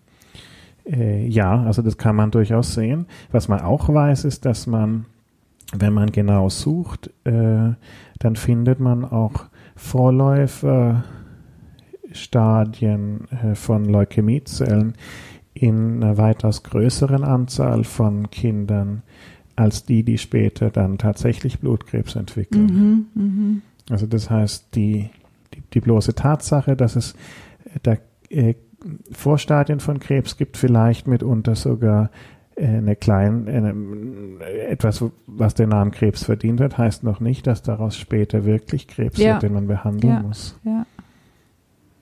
Für Neuroblastom ist sogar so, das kann sein, dass die, dass die Kinder, also junge Kinder, Neugeborene, dass die voll sind mit Metastasen im ganzen Körper und dass das spontan verschwindet. Mhm, mhm. Da muss man auch sehr, und das muss man wissen und vorsichtig sein, weil Ja. würde ich diese Kinder behandeln, dann behandle ich die äh, quasi äh, falsch, Ja, die diese ja, Behandlung gar nicht ja, brauchen. Wahnsinn. Was ist denn eigentlich so äh, rein funktional. Also ich denke, die, die Medizin ist da halt auch schon lange drüber hinweg, aber wenn ich es jetzt so mal rein so funktional, mechanistisch angucke, was ist denn der Unterschied zwischen einem Kind und einem Erwachsenen? Also die ganzen Hormone sind halt irgendwie anders. Mhm. Aber sonst funktionieren doch, also die haben ja die gleichen Organe und es funktioniert mhm. ja eigentlich alles gleich wie beim Erwachsenen, oder? Also wir in der Kinderheilkunde äh, versuchen immer, immer dafür zu werben, zu sagen, dass Kinder keine kleinen Erwachsenen sind. Ja. Ähm, weil es eben doch relevante Unterschiede gibt. Ähm, die, die hängen damit zusammen, das ist ein Organismus, der noch wächst, beispielsweise. Ja. Äh, was du genannt hast, Hormone und so weiter, die äh, die sind anders im Kindesalter. Ähm, was auch anders ist, woran man vielleicht nicht unmittelbar denkt, ist vor allem bei den ganz kleinen Kindern, dass sich das Verhältnis aus Körperoberfläche und Körpervolumen deutlich unterscheidet. Mhm. Das heißt, da, da, daran muss ich denken, wenn ich die, wenn ich richtig dosieren mhm. will, ähm, wenn ich meine Medikamente richtig dosieren will. Und auch bei kleinen Kindern ist Leberfunktion, Nierenfunktion äh, unter Umständen noch nicht voll, voll, voll ausgereift. Mhm. Also was muss ich, muss ich wissen, äh, bevor ich Kinder behandle? Das Gute für uns in der Kinderonkologie ist, dass Kinder deutlich höhere Dosen an, an Zellgiften tolerieren. Mhm. Also viel höhere Dosen, als man Erwachsenen zumuten kann. Liegt das daran, dass die noch, bei denen sich alle Zellen noch schneller teilen? Ist eine Gute Frage. Ich bin mir unsicher, woran es wirklich liegt. Das spielt vielleicht eine Rolle, dass, dass einfach die Reserven noch, noch viel größer, noch viel größer sind. Aber ich glaube, es gibt, es gibt einfach physiologische Unterschiede zwischen Kindern und Erwachsenen, die das möglich machen. Mhm. Also beispielsweise die Nierenfunktion, die ist oft deutlich höher mhm. ähm, bei Kindern. Das heißt, die können Gifte auch schneller wieder aus, äh, aussondern. Ja, aber deine Frage ist interessant, ob das damit zu tun hat, dass noch mehr Teilungspotenzial in den Zellen da ist. Trifft sicher auf die Haare zu. Ist, ist eine gute Frage. Kann ich nicht, kann ich nicht mit Sicherheit darauf antworten. Ja, wie ist denn das dann eigentlich mit, mit Chemotherapie, wenn das halt, wenn die sich besonders auf die schnell teilenden Zellen auswirkt, dann müssten das ja bei den Kindern sozusagen mehr Zellen sein, weil sich ja da eben alle Zellen noch mehr teilen müssen, weil die hm. Kinder noch wachsen, oder? Ich, ich würde wieder mal, ja, die wachsen, ähm, aber die, die schnelle Zellteilung und, und die kann durchaus Knochenwachstum schädigen. Aber die richtig schnelle Zellteilung, das ist, ist auch bei den Kindern das Knochenmark. Okay. Sind die Haare, mhm. sind die Schleimhäute. Okay, okay. Also da die, die anderen, weiß nicht, Organwachstum oder das ist dann schon noch mal langsamer, auch bei Kindern. Ja, mit mhm. der großen Ausnahme Gehirn, ähm, mhm. weil das Gehirn ja noch äh, vor allem reift, nicht unbedingt ja. wächst, aber vor allem reift. Ja. Ähm, das heißt, Kinder unter zwei Jahren, die will man äh, mit bestimmten Medikamenten nicht behandeln und vor allem will man die nicht bestrahlen. Mhm. Weil bestrahle ich das Gehirn bei diesen Kindern dann richtig mehr Schaden an als mhm als eine Heilung dann rechtfertigen mhm. würde. Mhm. Okay. Ähm, so diese Unterschiede gibt es durchaus, ja. Ja. ja. Jetzt haben wir eine Frage von, ich glaube, auf Twitter tatsächlich bekommen. Ähm, und zwar, wie wird Krebs bei Kindern diagnostiziert? Also mhm. ich könnte mir vorstellen, dass bei Erwachsenen, gut, die merken halt zum einen selber, wenn irgendwas nicht mehr so funktioniert. Und von dem, was wir am Anfang besprochen haben, müsste ja entweder halt irgendwann auffallen, dass man Schmerzen hat, weil eben das, der Tumor irgendwie irgendwas mhm. verdrängt oder so. Ähm, oder dass halt irgendwas nicht mehr funktioniert, weil die mhm. Zellen ihre eigentliche Funktion nicht mehr wahrnehmen können. Ja. Gut, das wäre ja bei Kindern eigentlich das Gleiche, oder? Nur, dass man vielleicht bei Kindern nicht so schnell an Krebs denkt wie bei einem 80-Jährigen.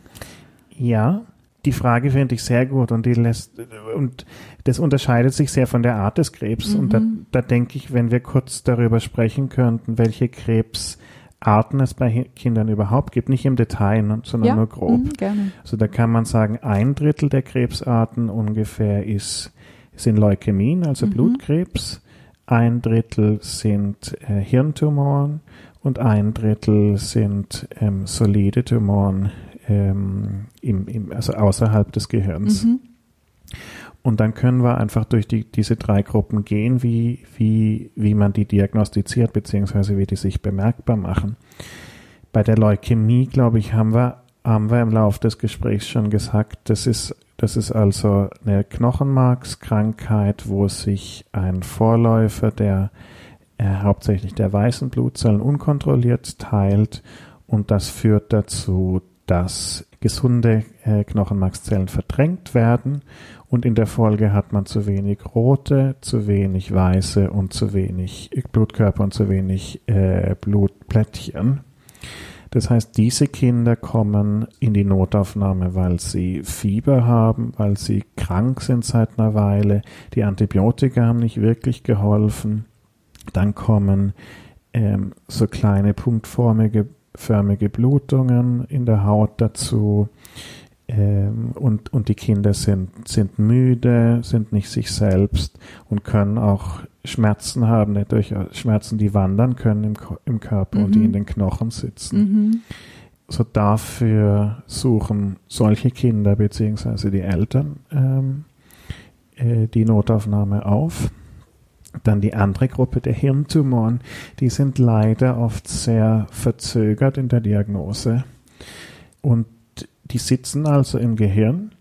Und was man sich da vorstellen kann, ist ja ein Effekt wie Kopfschmerzen. Mhm.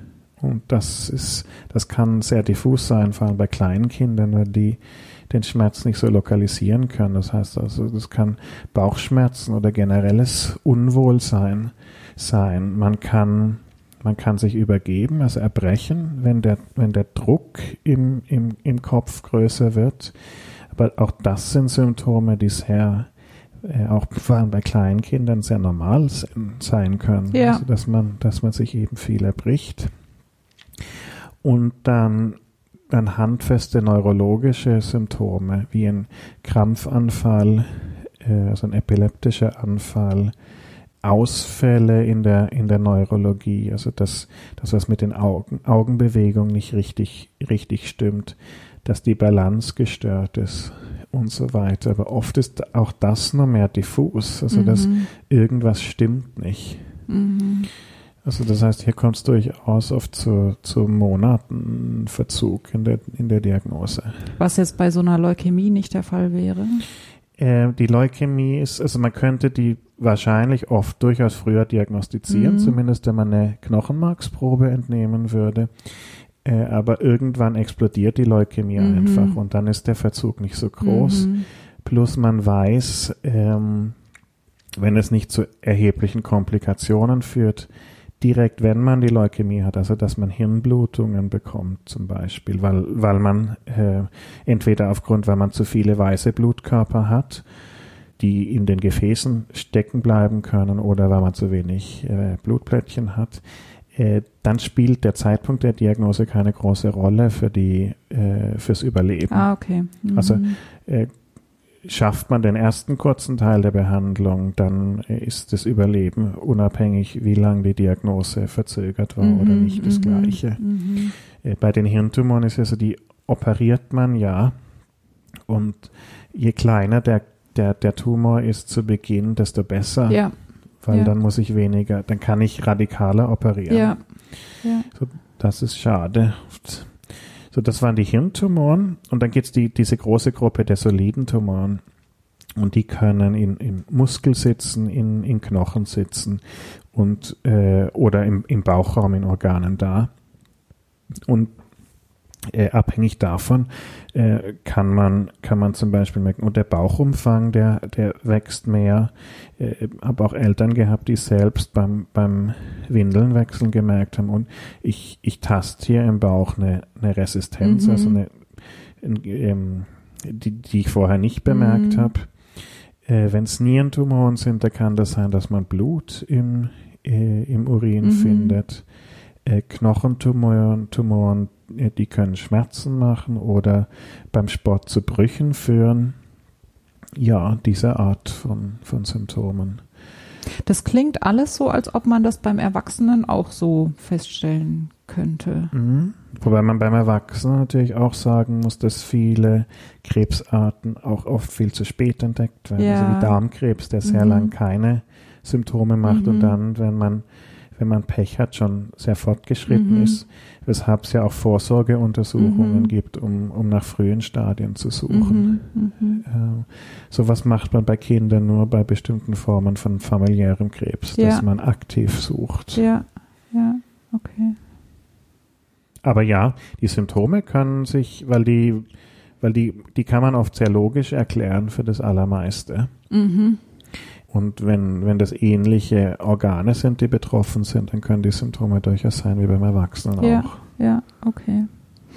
Ähm, bevor jetzt alle unsere Hörer beschließen, keine Kinder mehr zu kriegen, ähm, insgesamt ist es ja nicht so wahrscheinlich, oder, Nein. dass Kinder Krebs entwickeln. Nein, äh, Gott sei Dank ist, ist, ist das nicht der Fall. Ähm, also in, in Schweden, wo wir 10 Millionen Einwohner haben, haben wir pro Jahr 300 bis 350 Fälle. Mhm.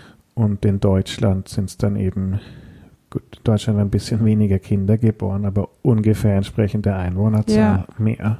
Und weißt du auch die Zahl für Erwachsene? Äh, die, die sollte ich wissen, die sollte ich im Kopf, aber da sprechen wir von Zehntausenden. Also das sind, 10.000 gegenüber 300. Ja. Okay, gut, das ist schon eine völlig andere Größenordnung. Und ähm, wenn du jetzt sagst, du arbeitest in der Kinderonkologie, heißt das, das geht dann bis 18 Jahre oder Mhm. wo macht man da den Schnitt? Also in manchen Ländern, äh, USA glaube ich zum Beispiel, da hat man äh, historisch hört man da manchmal bei 15 Jahren auf, aber in Schweden und auch in Deutschland ist es von bis 18 Jahre.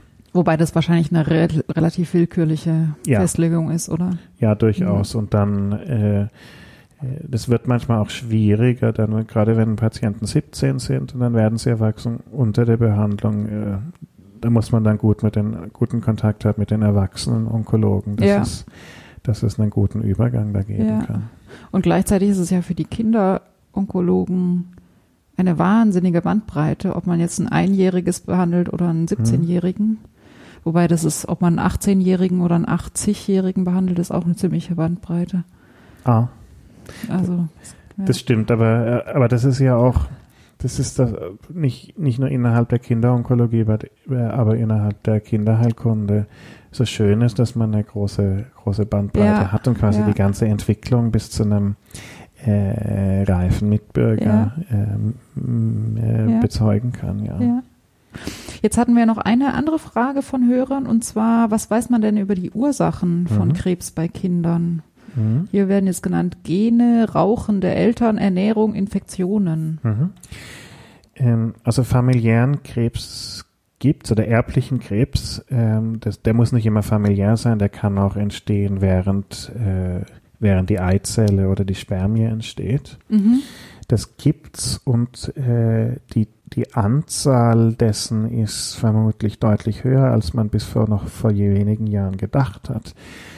Also mittlerweile wissen wir in, aus Studien, wo man eine Großzahl an äh, Kinderkrebs untersucht hat und dann geschaut hat, wie viele bekannte äh, erbliche Krebsfaktoren findet man da.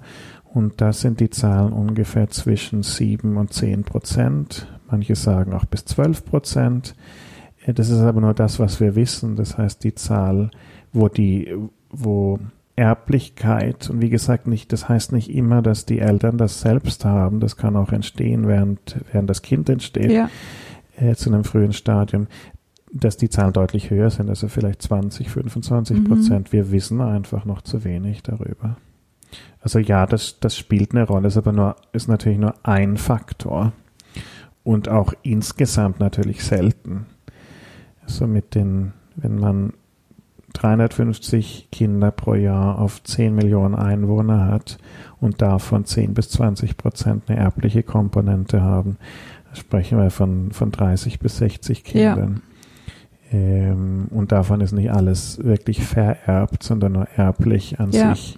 Also ich, was ich sagen will, ich, äh, äh, Kinderkrebs sollte wirklich kein Anlass sein, ähm, die, die Kinderplanung äh, zu überdenken. Mhm, mhm.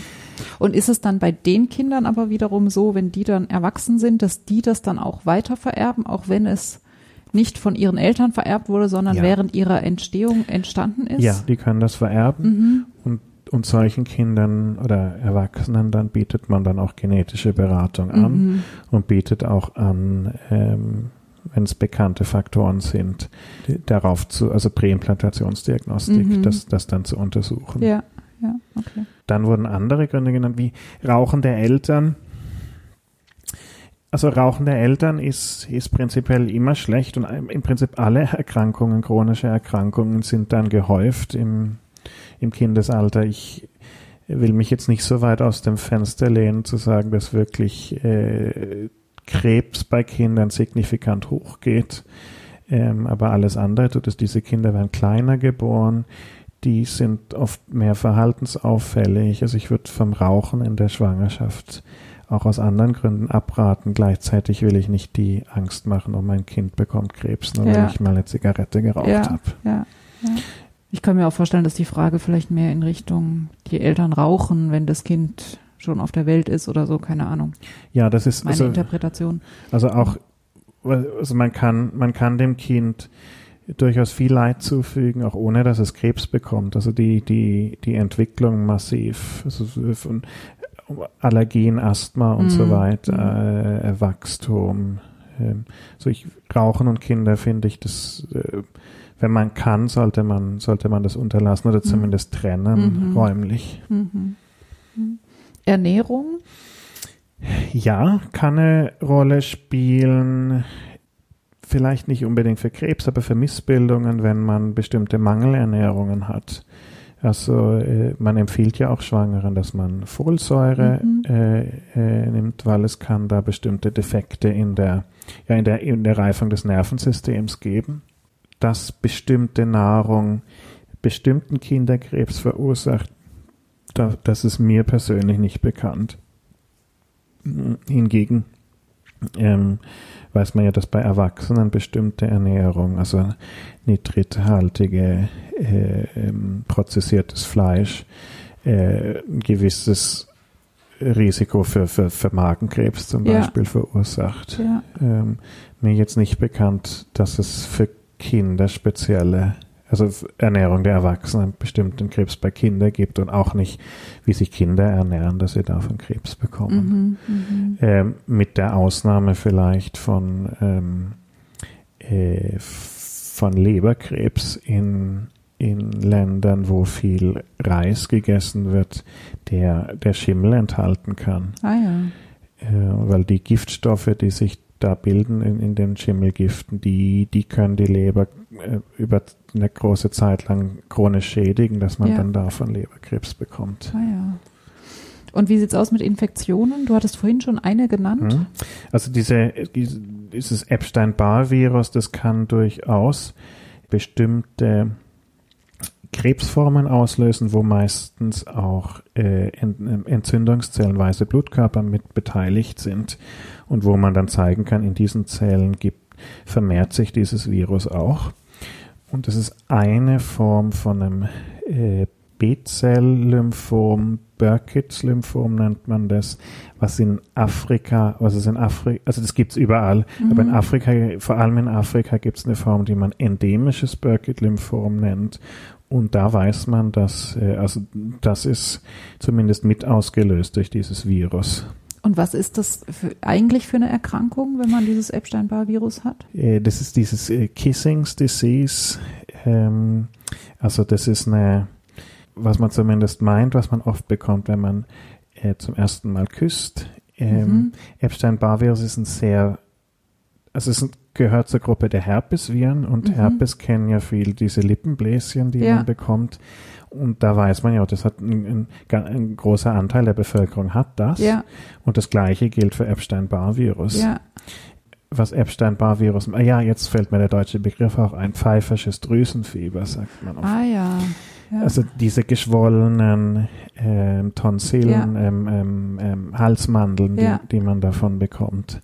Äh, und, und wirklich vor allem, wenn man, wenn man ein Teenager ist, da auch durchaus erheblich krank werden ja. kann.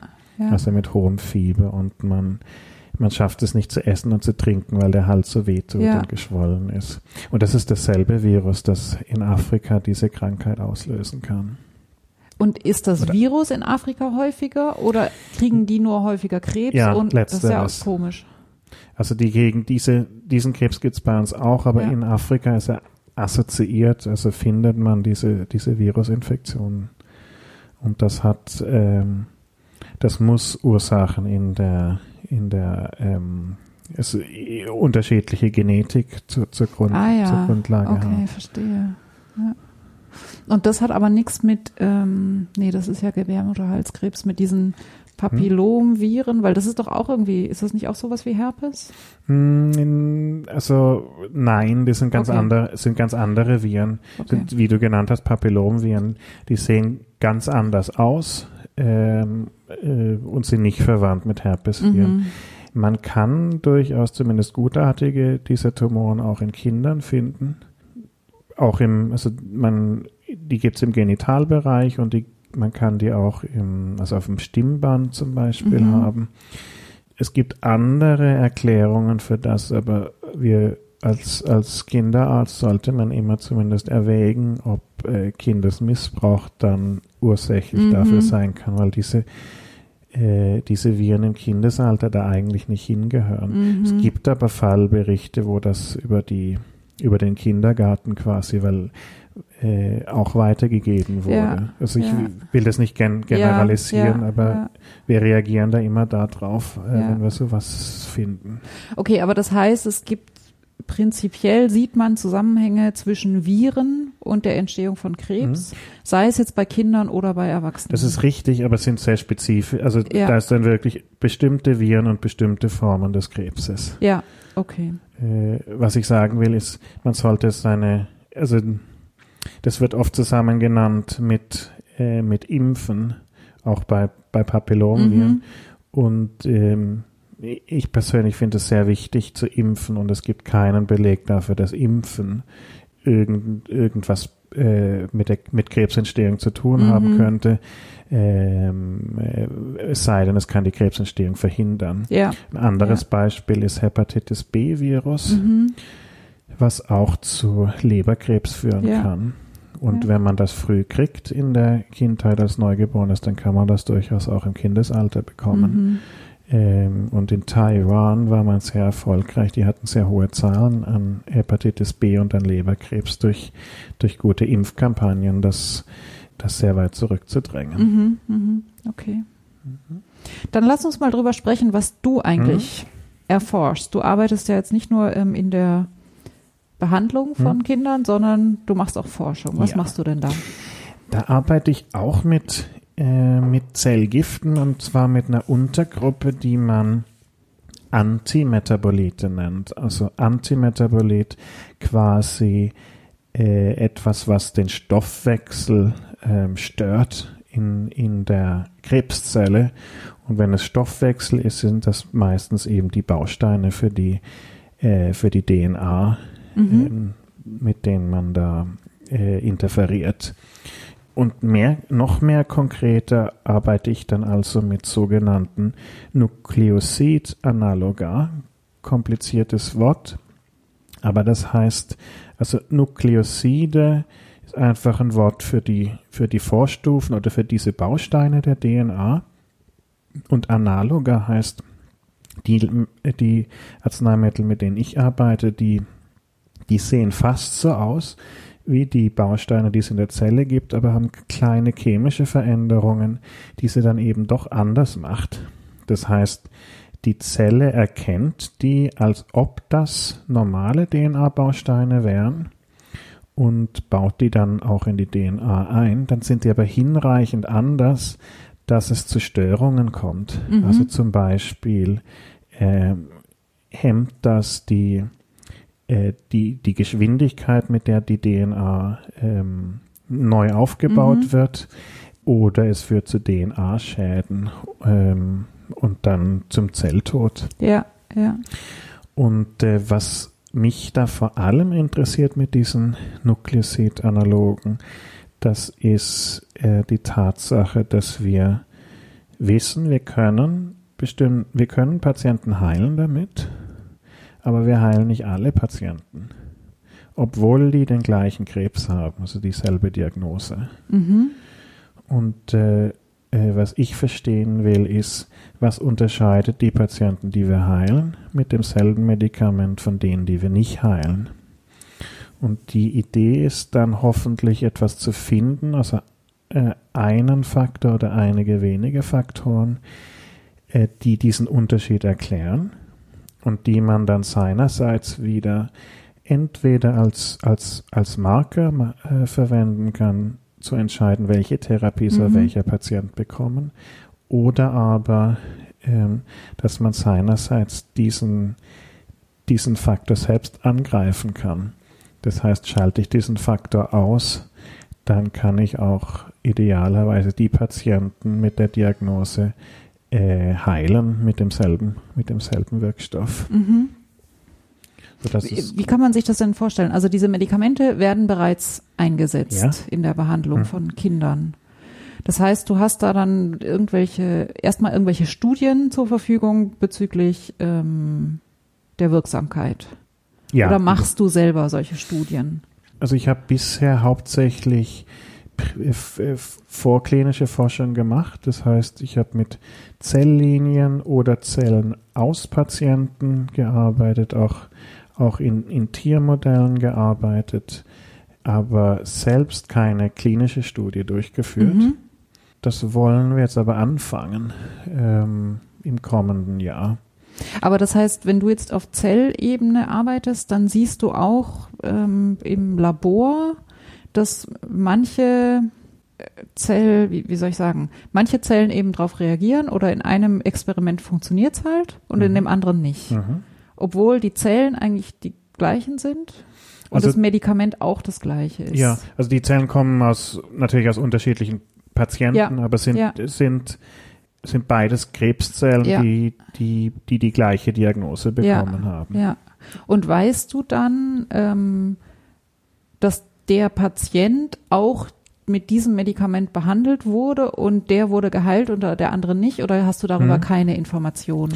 Ähm, doch habe ich auch und wir haben, was wir gemacht haben, ist, also wir haben natürlich schon Studien in Patientenmaterial gemacht, Mhm. also retrospektive Studien, wo wir dann auch diesen Faktor, den wir identifiziert haben, zeigen konnten, okay, wir gucken auf die Patienten mit derselben Diagnose, die das gleiche Medikament bekommen haben und die Patienten, die mehr von diesem Faktor hatten, der das, der das Arzneimittel unschädlich macht, die hatten ein schlechteres Überleben als die, die diesen Faktor nicht oder weniger von diesem Faktor gehabt haben. Was heißt denn Faktor in dem Fall? Also das ist ein Protein Mhm. ähm, und dieses Protein, das macht, macht das äh, Arzneimittel unschädlich in der Zelle.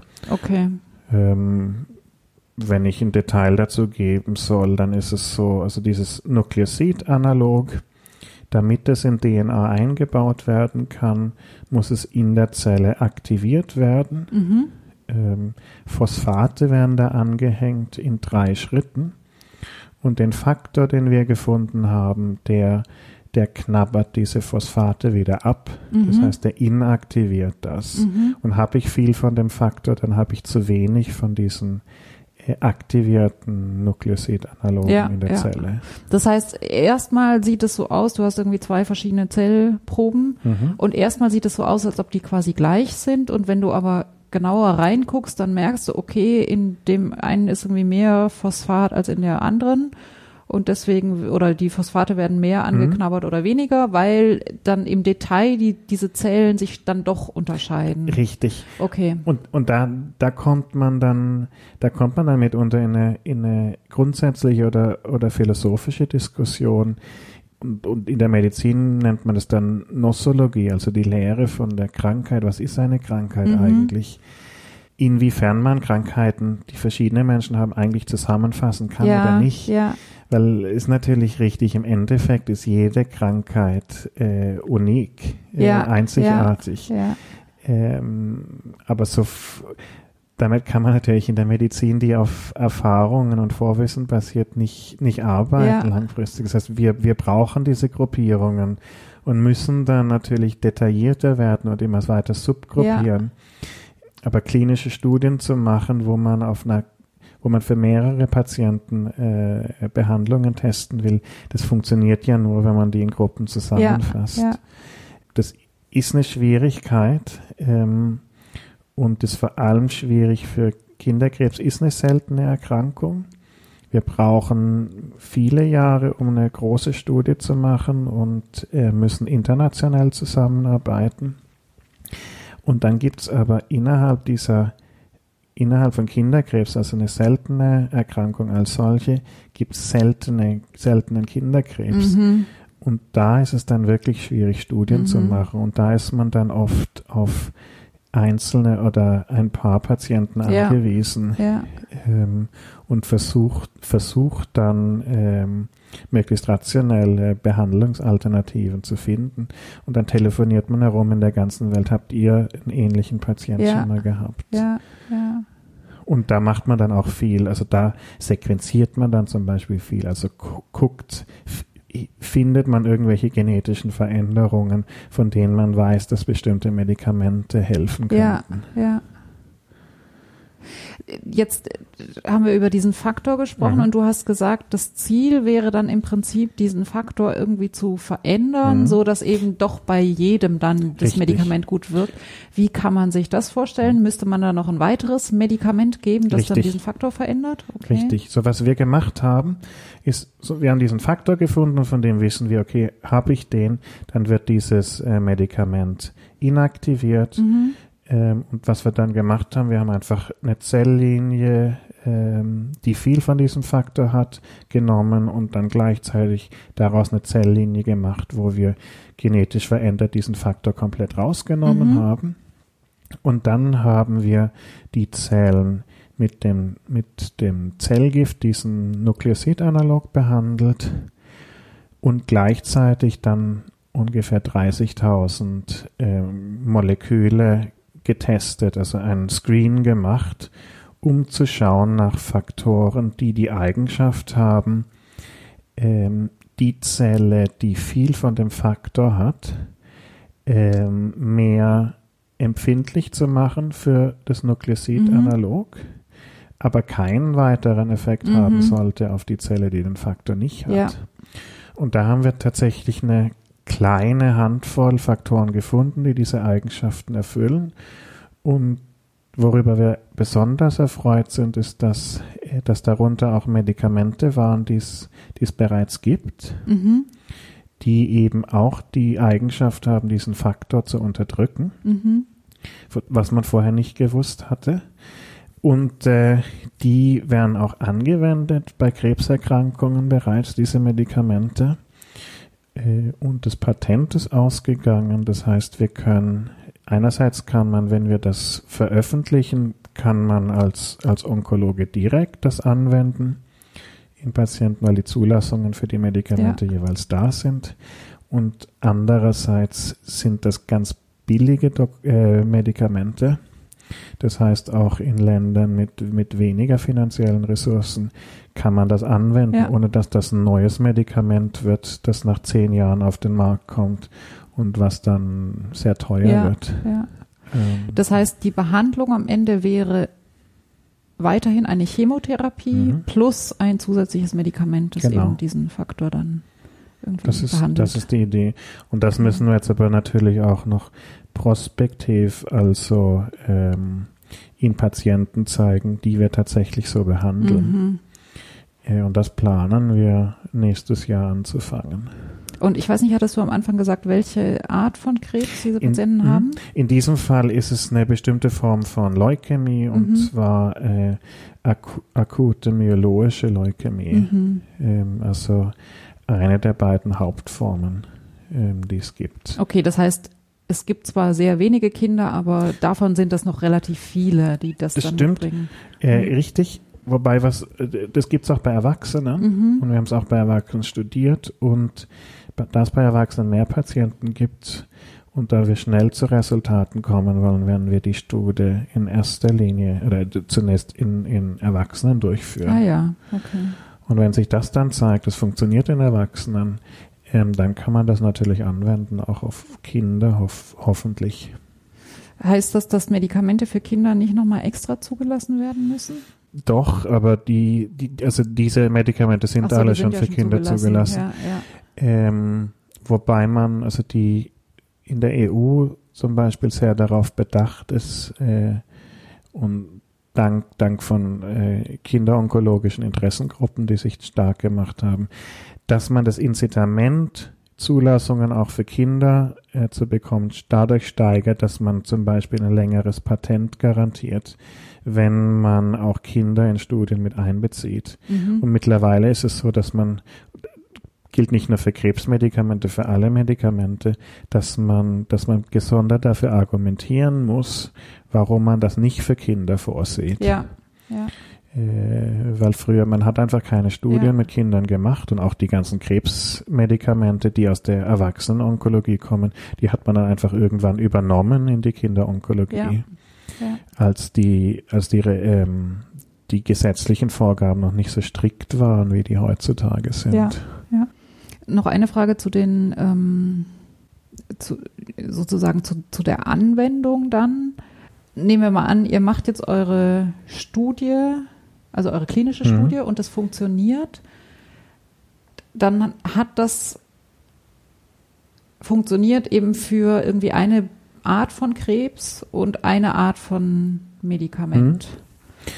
Ist, ist richtig. Wir haben aber dieser, dieser Faktor, ähm, der spielt auch eine Rolle für, für, für einen Teil andere Krebsmedikamente, die, Mhm. die verwandt sind. Das sind Mhm. auch Nukleosid-Analoga, Mhm. aber, äh, aber sind nicht dieselben. Das heißt, äh, was wir hoffen, ist, dass, dass das dann auch für diese Medikamente eine Rolle spielen wird und dann, und dann ein, eine breitere Anwendung bekommt. Mhm. Aber ja, momentan sind wir tatsächlich fokussiert auf diese, äh, auf diesen Typ der Leukämie Mhm. Okay. und, und dieses Medikament, okay. weil dieses Medikament auch besonders wichtig ist für diese Leukämie. Ja, ja. Wie kann ich mir denn da deine Arbeit vorstellen? Also jetzt nochmal quasi in dem vorklinischen Mhm. ähm, Bereich.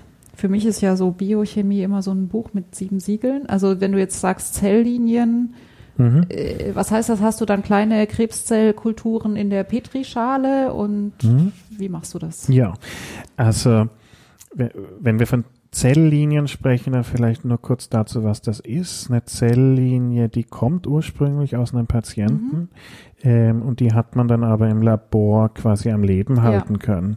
Das heißt also, die, die ist nicht unbedingt sehr, sehr nahe am Patienten, aber die kam ursprünglich davon. Ähm, und das Gute daran ist, es ist halt ein Modell, das man benutzen kann, das relativ stabil ist. Zumindest hofft man das. Ja, wie arbeite ich damit? Die, diese Zellen, die äh, brauchen ein Nährmedium, Mhm. ähm, wo sie Zucker und andere Nährstoffe bekommen, äh, Proteine, die drin sind. Ähm, und dann hat man die so bei Körperwärme und äh, feucht und mit äh, Kohlenstoffdioxid, äh, wie er im Gewebe auch vorherrscht, und lässt die da wachsen. Mhm. Also die vermehren sich. Die vermehren sich. Mhm. Und dann kann ich, wenn ich einen Versuch mit denen machen will, dann nehme ich einfach einen Teil da raus. Also sind es Leukämiezellen, dann sind die ja quasi flüssig, das heißt, die fließen darum in dem Mhm. Medium. Und dann kann ich die einfach mit einer Pipette rausnehmen. Mhm. Dann zähle ich, wie viel ich davon haben will. Äh, und dann kann ich die in so ja, in eine Petrischale oder in kleine Plastikbrünnchen ähm, äh, überführen und dann kann man seine Medikamente dazusetzen. Äh, und dann kann man schauen, dann kann man messen, okay, wie viele von diesen Zellen haben überlebt. Ich kann die auch unter das Mikroskop legen und mir die anschauen. Ich kann auch die Zellen nehmen und äh, in Mäuse überführen, dass man quasi eine Leukämie auslöst in diesen Mäusen und dann kann man auch in, in, in Mäusen studieren, wie, wie, äh, wie die Effekte sind. Sowas versuchen wir natürlich nur dann zu machen, wenn, wenn die Fragestellung das auch erfordert. Ja. Also wir, wir sind sehr darauf bedacht, Tierversuche nur dann zu machen, wenn, wenn wir sehen, das ist ein logischer Schritt, damit wir näher dem, dem Patienten kommen ja. können. Nochmal ein bisschen langsamer, wenn du jetzt sagst zum Beispiel, du entnimmst die Zellen dieser Mhm. Nährlösung und zählst die, dann ist es aber irgendwie pro Volumen, oder? Also Ja, du genau. sagst nicht, das sind jetzt fünf, sechs, sieben, acht Zellen, sondern so Das so ne- viel Volumen und da sind dann so viel tausend Zellen drin oder wie viele das Richtig. dann halt sind. Es ist immer, Mhm. Äh, die, also was wir schauen müssen, wir müssen die äh, verteilen, also herauf und herunter pipettieren, dass die, Mhm. dass die ungefähr äh, die gleiche Konzentration überall Mhm. haben. Und dann ist richtig, dann zählen wir die pro Volumeneinheit. Ja, Also ja. oft ist es dann pro Milliliter, was wir rechnen. Ja, Und dann rechnen wir aus, wie viele Zellen brauchen wir davon. Dann nehmen wir dieses Volumen und können es zentrifugieren. mhm. Und dann setzen sich die Zellen am Boden von diesem Zentrifug, äh, Zentrifugierröhrchen ab. Und ich kann das, den Überstand, also das Medium, verwerfen und nehme die dann in neuem Medium auf in genau der Menge, die ich dann brauche. Also Ja. dem Volumen, das ich Ja. brauche. Und dann gibst du das Medikament Mhm. dazu und das ist dann auch einfach übers Volumen äh, Ja, genau. dosiert dann. Und oft ist es so, dass wir dann eine ganze Konzentrationsreihe haben Mhm. wollen, um dann ähm, äh, Dosis-Wirkungseffekte studieren zu Ja. können. Und zu gucken, ob die dann abgestorben sind oder nicht, das muss man dann unter dem Mikroskop machen. Oder wie kann man das feststellen? Da gibt's verschiedene Methoden, das zu machen. Man könnte das am Mikroskop machen, indem man ähm, Farbstoffe zusetzt, die Zellen färben, die zum Beispiel eine kaputte Membran haben Ja. oder andere Zeichen von Ja. Zelltod zeigen. Ja. Ist relativ aufwendig, weil, weil wir dann zum Teil ja äh, mehrere hundert Messpunkte haben und wenn wir die dann alle per Auge untersuchen müssten, äh, wäre es schwierig. Äh, was man auch machen kann, ist, dass man, dass man ähm, äh, Metabolite, Stoffwechselprodukte in den Zellen misst, die anzeigen, dass sich die Zellen vermehren. Ja. Also zum Beispiel ATP hat man vielleicht gehört, von, noch von Schulzeiten, dieser, dieser Energiebotenstoff oder diese Münze, Energiewährung, wie man manchmal sagt Das, in der Zelle. das spielt doch irgendwie im Sport eine Rolle. Ja, oder? genau. Ja, ja. Okay. Äh, und da kann man quasi den Gehalt von ATP messen Ja. in den Zellen und kriegt dann indirekten Aufschluss auf, wie, wie vermehren Ja. sich die Zellen. Ja. Und si- sind die Zellen tot, dann gibt's eben von diesem ATP nicht mehr so viel. Äh, und das kann man zum Beispiel messen, indem man, indem man ein, ähm, ein Enzym dazu gibt aus der, wie, wie heißen diese Käfer, die leuchten? Äh, diese Glühwürmchen. Glühwürmchen, Mhm. genau. Das ist ein Protein, das aus denen kommt. Mhm. Und das kann ATP in Licht umwandeln oder nicht die Energie aus ATP in Licht umwandeln. Und das kann man dann mit einer Kamera messen und Ja. kriegt dann ein, eine Idee davon. Okay, da muss ich sagen, das kann ich mir alles noch irgendwie vorstellen. Und das, wo dann mein Verständnis völlig aufhört, ist der Schritt von, was wir jetzt besprochen haben, was du da im Labor machst, zu ein Protein greift da und da an und ändert die, den Abbau von dem Phosphat. Hm? Wie, wie, wie macht man diesen, diese Brücke? Das verstehe ich nicht. Also da ist es so, das es gibt ja immer ein, eine Vorkenntnis, die man hat. Ja. Und dieses Protein, das haben nicht wir äh, gefunden. Dieses Ja. Protein war bekannt.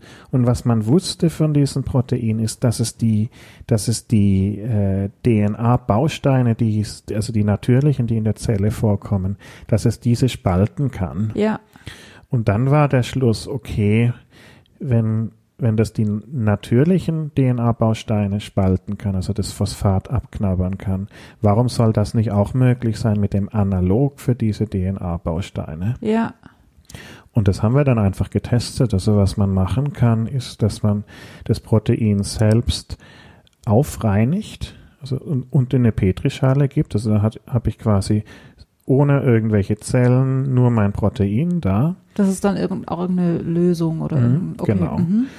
Und äh, dann gebe ich einfach äh, diese, dieses aktivierte äh, Nukleosid-Analog dazu mit den Mhm. Phosphaten und kann dann messen, ähm, ob, ob die Phosphate abgeknabbert werden oder nicht Okay. und vergleiche es dann mit den natürlichen äh, DNA-Bausteinen. Okay.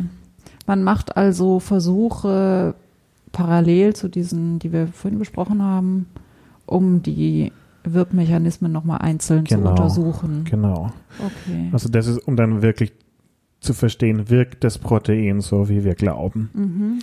Äh, und dann, um, um den Unterschied zu zeigen, habe ich viel von dem Faktor oder nicht, da kann man dann äh, genetisch, indem man diesen Faktor ausschaltet, ähm, ist mit einer Technologie, die nennt man CRISPR-Cas9. Ja, hatten wir auch schon eine Folge zu. Ja. Ähm, und das ist genau das, was wir angewendet haben Ja. dafür, also diese Genschere. Ja. Äh, und Ja. dann kann man vergleichen und dann sieht man eben, okay, die sind hundertfach mehr empf empfindlich jetzt für, für, für den Zellstoff.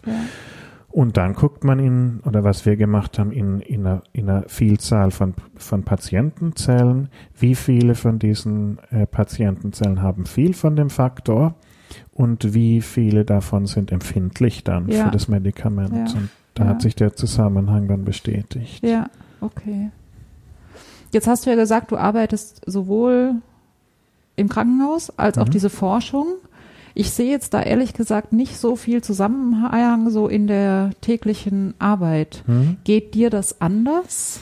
Mir, mir geht's anders. Also ich muss, Okay. muss zum Teil sagen, ich habe natürlich, weil ich immer noch in meiner Facharztausbildung bin, viele Teile zu tun, die nicht unmittelbar mit der Kinderonkologie Ja. zu tun haben, die aber trotzdem wichtig sind, äh, um zum Beispiel Nebenwirkungen beurteilen zu können. Also ich brauche ein Verständnis von den äh, von den Atemwegen. Ich brauche ein Verständnis von Krankheiten im Magen-Darm-Trakt, um weil, weil Krebs immer den ganzen Körper betrifft, Ja. und vor allem die Krebsbehandlung, ähm, gut damit umgehen Ja. zu können. Okay, gut, das ist halt das, was du sonst noch lernen musst für, um Mhm. Kinderarzt zu werden. Richtig. Ja, Jetzt konkret, aber wenn ich, wenn ich auf der Kinderonkologie arbeite und dann sage, okay, wie hängt das jetzt mit meiner Forschung zusammen? Dann will ich zum ersten sagen, dass wir so gut wie alle Patienten, die wir haben, in sogenannte Studienprotokolle ein, einschließen. mhm. Das heißt, die werden immer behandelt mit einer Fragestellung, verändere ich die Behandlung so oder so, ähm, ist dann das Outcome besser für die Mhm. Patienten? Mhm. Und vor allem werden alle Patienten registriert und es wird geschaut, äh, wie ist das Überleben, wie sind die Nebenwirkungen und so weiter. Das heißt, dieses Denken in Studien, das ist in der Kinderonkologie eigentlich sehr, äh, sehr immanent. Also das Ja. ist tä tägliche Arbeit. Jetzt konkret, wie, wie relatiere ich das zu meiner Forschung? Ähm, das ist so dieses Medikament, das wird ganz viel angewandt für, für, für diese äh, Leukämien. Und dann sehe ich, wie es wirkt in den Patienten. Und das heißt, ich habe eine ich habe eine klinische Auffassung davon. Mhm. Und ich sehe auch, ich sehe die Patienten, die wir nicht geheilt haben Ja, und stelle mir dann die Frage, also konkret auf diesen Faktor bezogen, hätte das Medikament, das wir gefunden haben, vielleicht für diesen Patienten Unterschied machen können.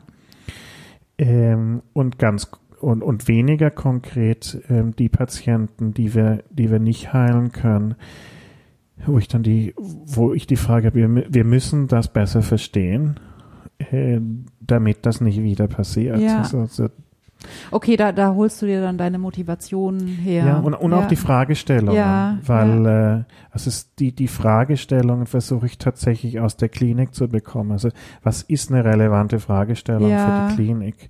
Und dann zu versuchen, mit, mit eben zellbiologischen Methoden und so weiter zu beantworten.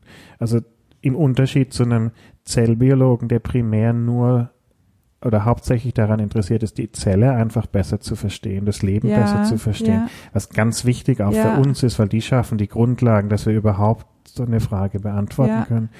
Aber das sehe ich nicht meine Aufgabe.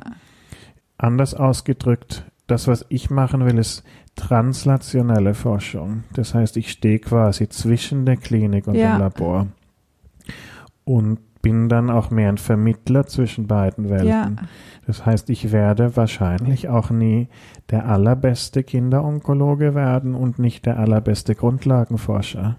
Aber diese Vermittlerrolle zwischen beiden Welten, das ist das, ist das äh, was mir Spaß macht und wo ich meine Aufgabe sehe. das ist ja auch extrem wichtig, oder? Weil was bringt's, wenn man in der Grundlagenforschung irgendwas gefunden hat, aber das leider nicht in die Klinik kommt? Dann hilft's am Ende keinem krebskranken Kind. Wenn man das zum Anspruch hat, also ich will natürlich, ich bin, ich bin sehr für Wissenschaftsfreiheit und dass, Mhm. dass Wissenschaft einen Selbstzweck erfüllt und dass man sich die Themen selbst suchen kann, einfach nur um das Leben oder was auch immer die Frage ist, besser zu Ja. verstehen. Ja, Aber, ja, wenn man was findet, dann kann man es ja auch übertragen, Mhm. wenn sich's übertragen lässt. Ja. Mhm. Genau, und das, äh, und, und das macht dann auch manchmal Spaß, dass man einfach pflücken kann, wo, wo andere, was andere erforscht haben, Ja. und verstanden haben, kann Ja. das irgendeine Be Bedeutung Ja, haben. Mhm. ja, ja. Ich habe mir noch eine Frage aufgeschrieben. Ist dein Forschungsthema aktuell populär oder eher ein Nischenthema? Ich glaube, die Frage hast du schon beantwortet. Ich meine, wenn du von CRISPR-Cas sprichst, dann das ist ja sehr populär und ich denke mal, diese ähm, dieses dieses Verfahren quasi Medikamente zu kombinieren, das ist sicherlich auch in vielen Fällen aktuell, oder? Ist es. Ich kann aber trotzdem sagen, dass natürlich diese alten Zellgifte, mit denen man auch nicht mehr so viel Geld verdienen kann, äh, die sind so wichtig, die sind, also die sind tatsächlich das Rückgrat, zumindest in der Kinderonkologie. Ähm, populär sind die so nicht im Vergleich zu Immuntherapie zum Beispiel Okay. oder diesen, Mhm. diesen zielgerichteten Therapien. Ja.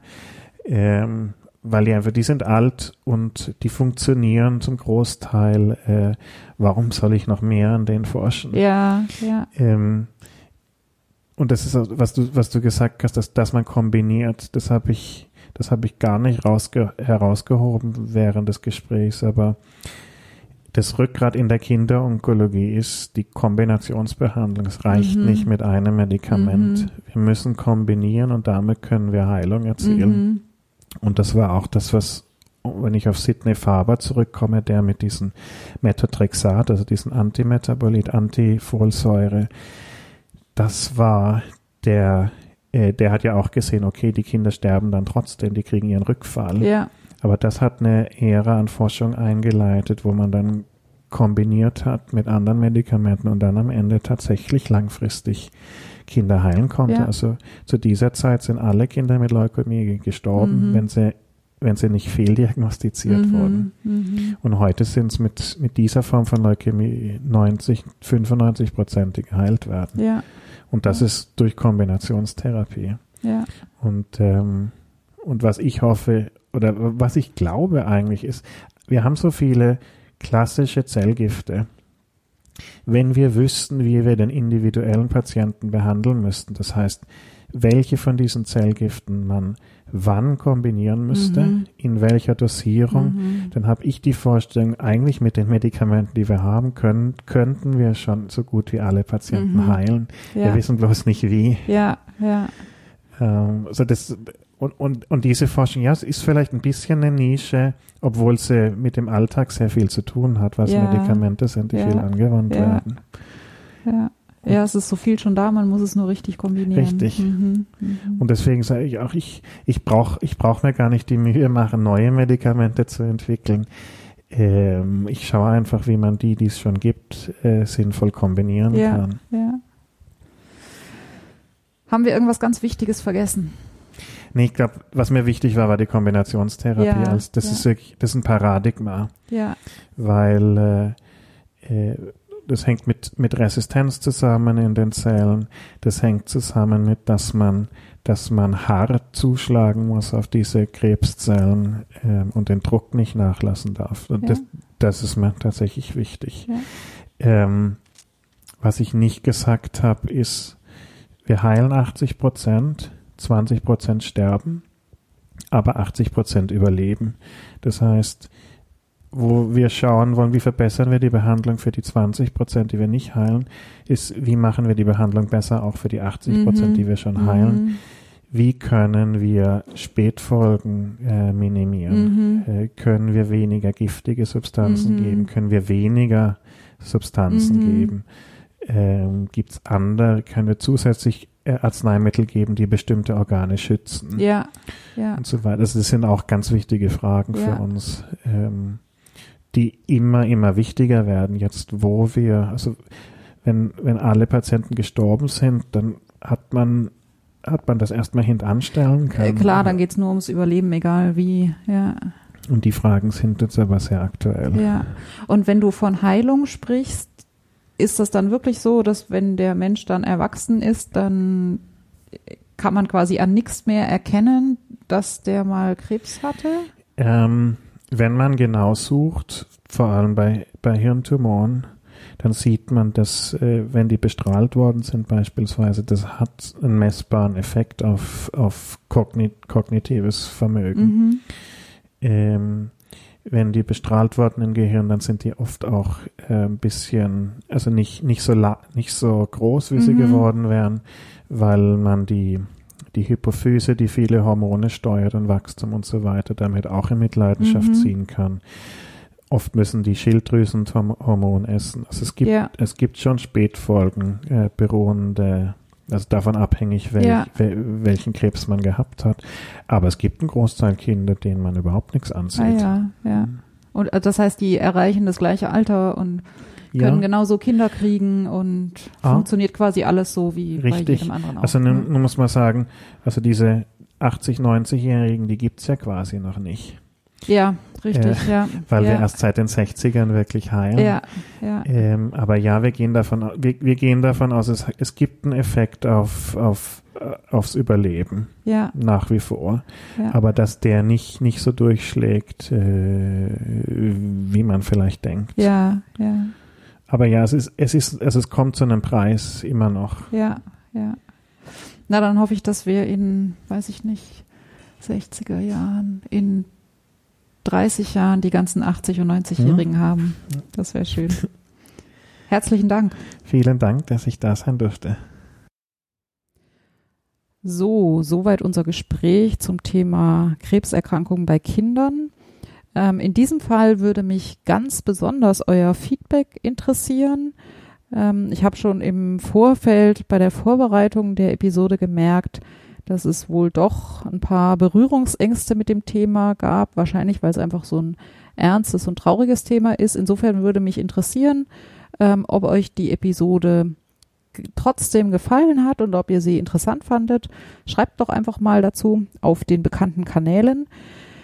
Ähm, Nochmal recht herzlichen Dank für die Vermittlung des Gasts. Das war mal wieder so ein Interview, wie man sich es eigentlich nur wünschen kann. Und zwar wurde mir nicht nur der Nikolas als Gesprächspartner vermittelt, sondern wir haben uns dann auch noch ähm, in Heidelberg verabredet, wo meine Schwester wohnt. Und der Nikolas ist dann sogar noch zu mir beziehungsweise zu meiner Schwester gekommen. Also ich hatte keine Anfahrt, ich hatte keinen ähm, Gastfindeaufwand. Ja, so kann man sich eigentlich nur träumen lassen. Also nochmal ganz herzlichen Dank an alle Beteiligten für ihren Einsatz. Ja, und bezüglich des Themas vielleicht nochmal. Ich hoffe, dass es ein bisschen so ist wie bei einem Thema, das wir, das war, glaube ich, meine allererste Omega-Tau-Folge. Da ging es um das multiple Myelom, auch eine Krebserkrankung, die allerdings äh, meistens bei Erwachsenen auftritt. Und da ist es so, da hat sich inzwischen rausgestellt, ich habe irgendwie gerade da neulich nochmal zu nachgefragt, ähm, eigentlich müsste man inzwischen ein Update machen zu dieser, äh, zu diesem Interview, weil sich in den zehn Jahren die, die Prognosen und die, die Überlebenszeit der Patienten so sehr ähm, verbessert hat. Also ich, ich will jetzt keine Zahlen nennen, ich habe das schon wieder ähm, nicht mehr ganz genau im Kopf. Ähm, aber im Prinzip hat sich da in den zehn Jahren so viel getan, dass das Interview eigentlich schon wieder total veraltet ist. Und ich hoffe, dass es bezüglich der Themen, die wir heute besprochen haben, ganz genauso ist und dass man in zehn Jahren eigentlich ein ganz anderes Interview dazu machen kann. Gut, also euch Hörern nochmal herzlichen Dank zum äh, herzlichen Dank fürs Zuhören. Äh, ich freue mich auf euer Feedback und sage Tschüss und bis zum nächsten Mal.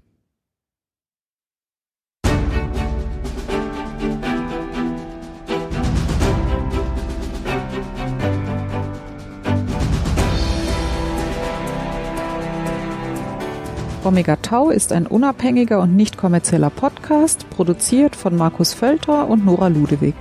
Ihr findet uns im Netz unter omegataupodcast.net und auf Facebook, Google Plus und Twitter jeweils unter dem Namen Omega Tau Podcast. Wir freuen uns über euer Feedback. Dazu erreicht ihr uns entweder durch Kommentare zu den Episoden auf der Webseite, durch die sozialen Netzwerke oder per Mail unter feedback at omegataupodcast.net. Omega Tau ist lizenziert unter der Creative Commons Lizenz Namensnennung nicht kommerziell keine Bearbeitung 3.0. Ihr dürft die Episoden also beliebig weiterleiten, dürft sie aber nicht kommerziell verwenden und ihr dürft auch keine veränderten Versionen verbreiten. Zitate sind in Ordnung, gebt dann bitte die Quelle omegataupodcast.net an. Details zur Lizenz finden sich unter creativecommons.org. In diesem Sinne, bis bald!